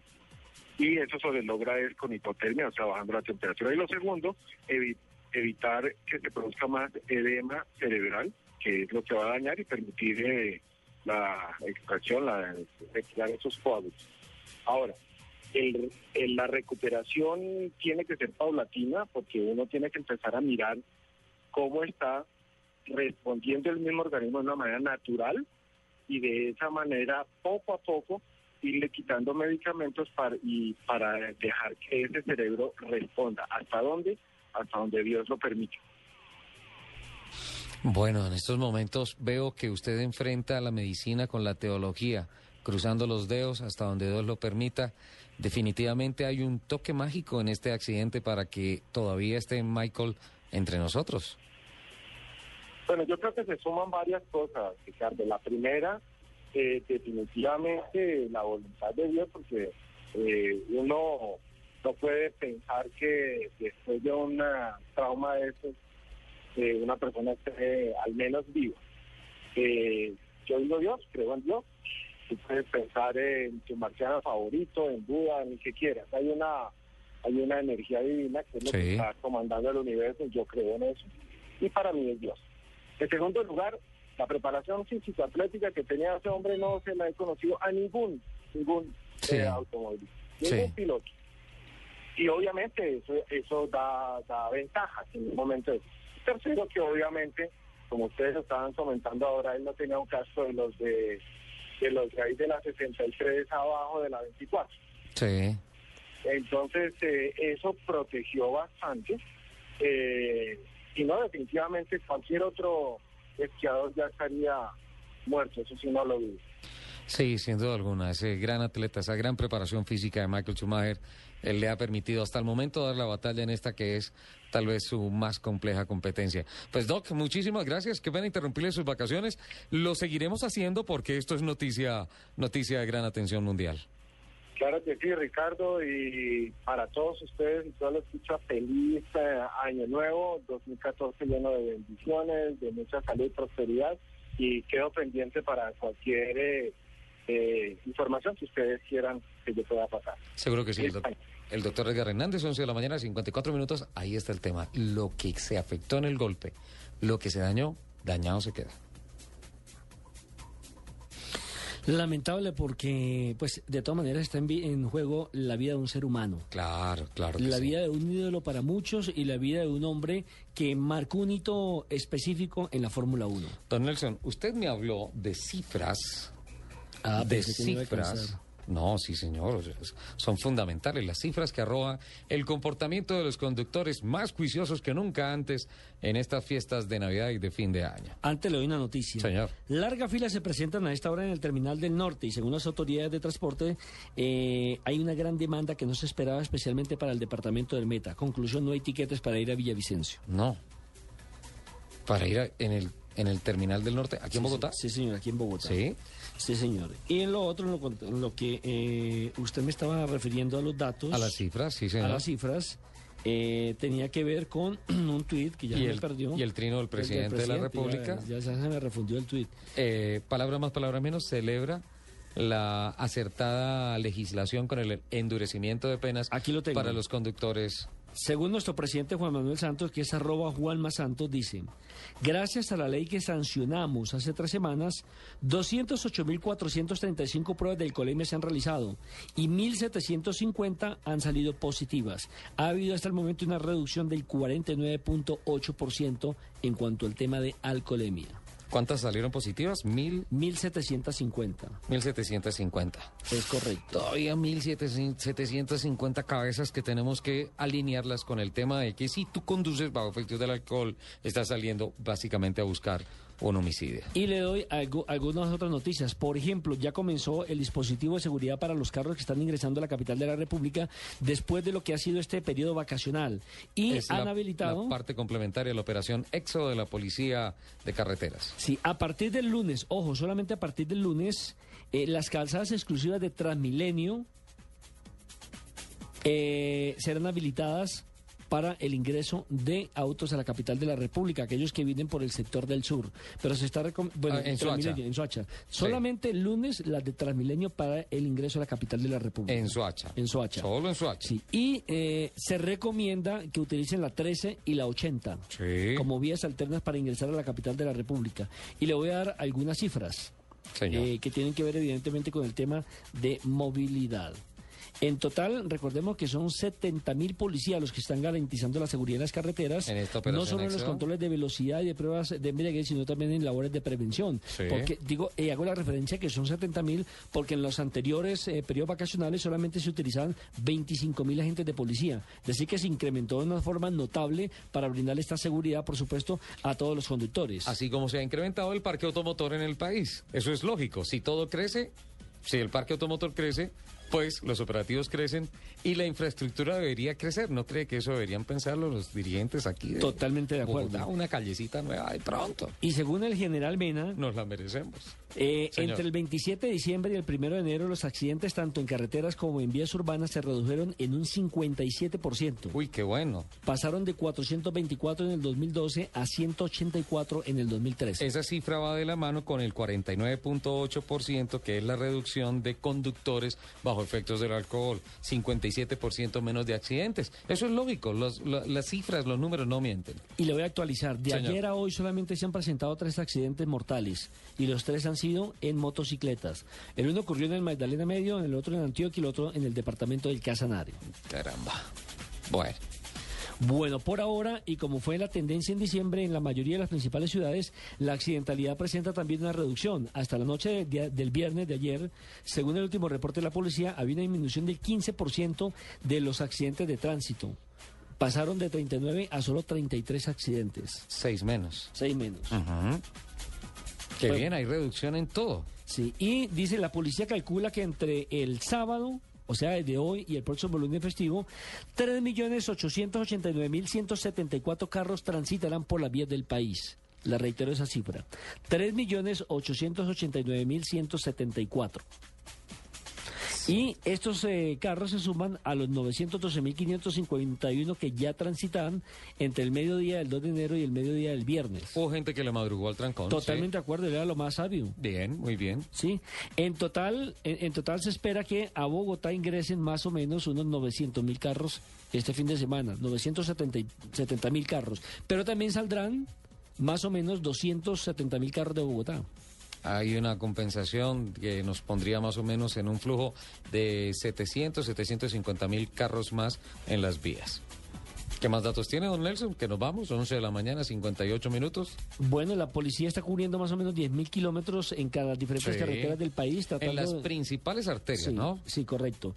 Y la, una de las principales o los principales departamentos donde más afluencia de carros hay es evidentemente Cundinamarca, porque es prácticamente el centro del país y por donde transitan todos los carros que van tanto para el eje cafetero, para la zona de los llanos orientales, para el Tolima Grande y demás. Hola, ¿qué tanto trabajo tendría la gente del numeral 767?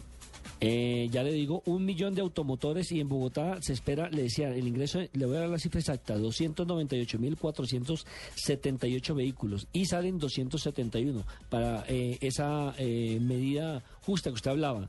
Y la recomendación de la policía es que eh, utilicen también la vía Girardot y el corredor Cibaté, San Miguel, Aguaditas y Fusagasugá. Ujú.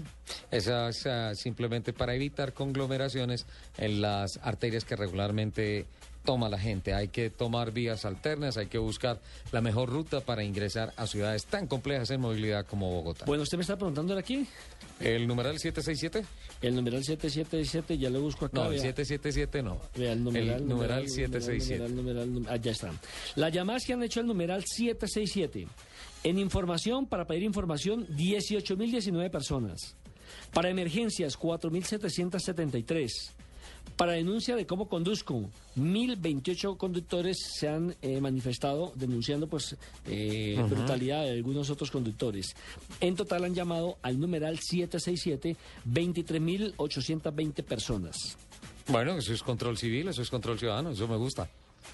Y si quiere, me despido o si quiere, le doy más datos, como quiera. No, guárdeme más Ah, datos bueno. para el próximo sábado porque nos toca irnos. 12 del día. Don Nelson, muchísimas gracias. Feliz año. Eh, igualmente, feliz año para usted. Ah, no, me, me- mándeme, me- me encanta man- ese look. Mándeme los datos.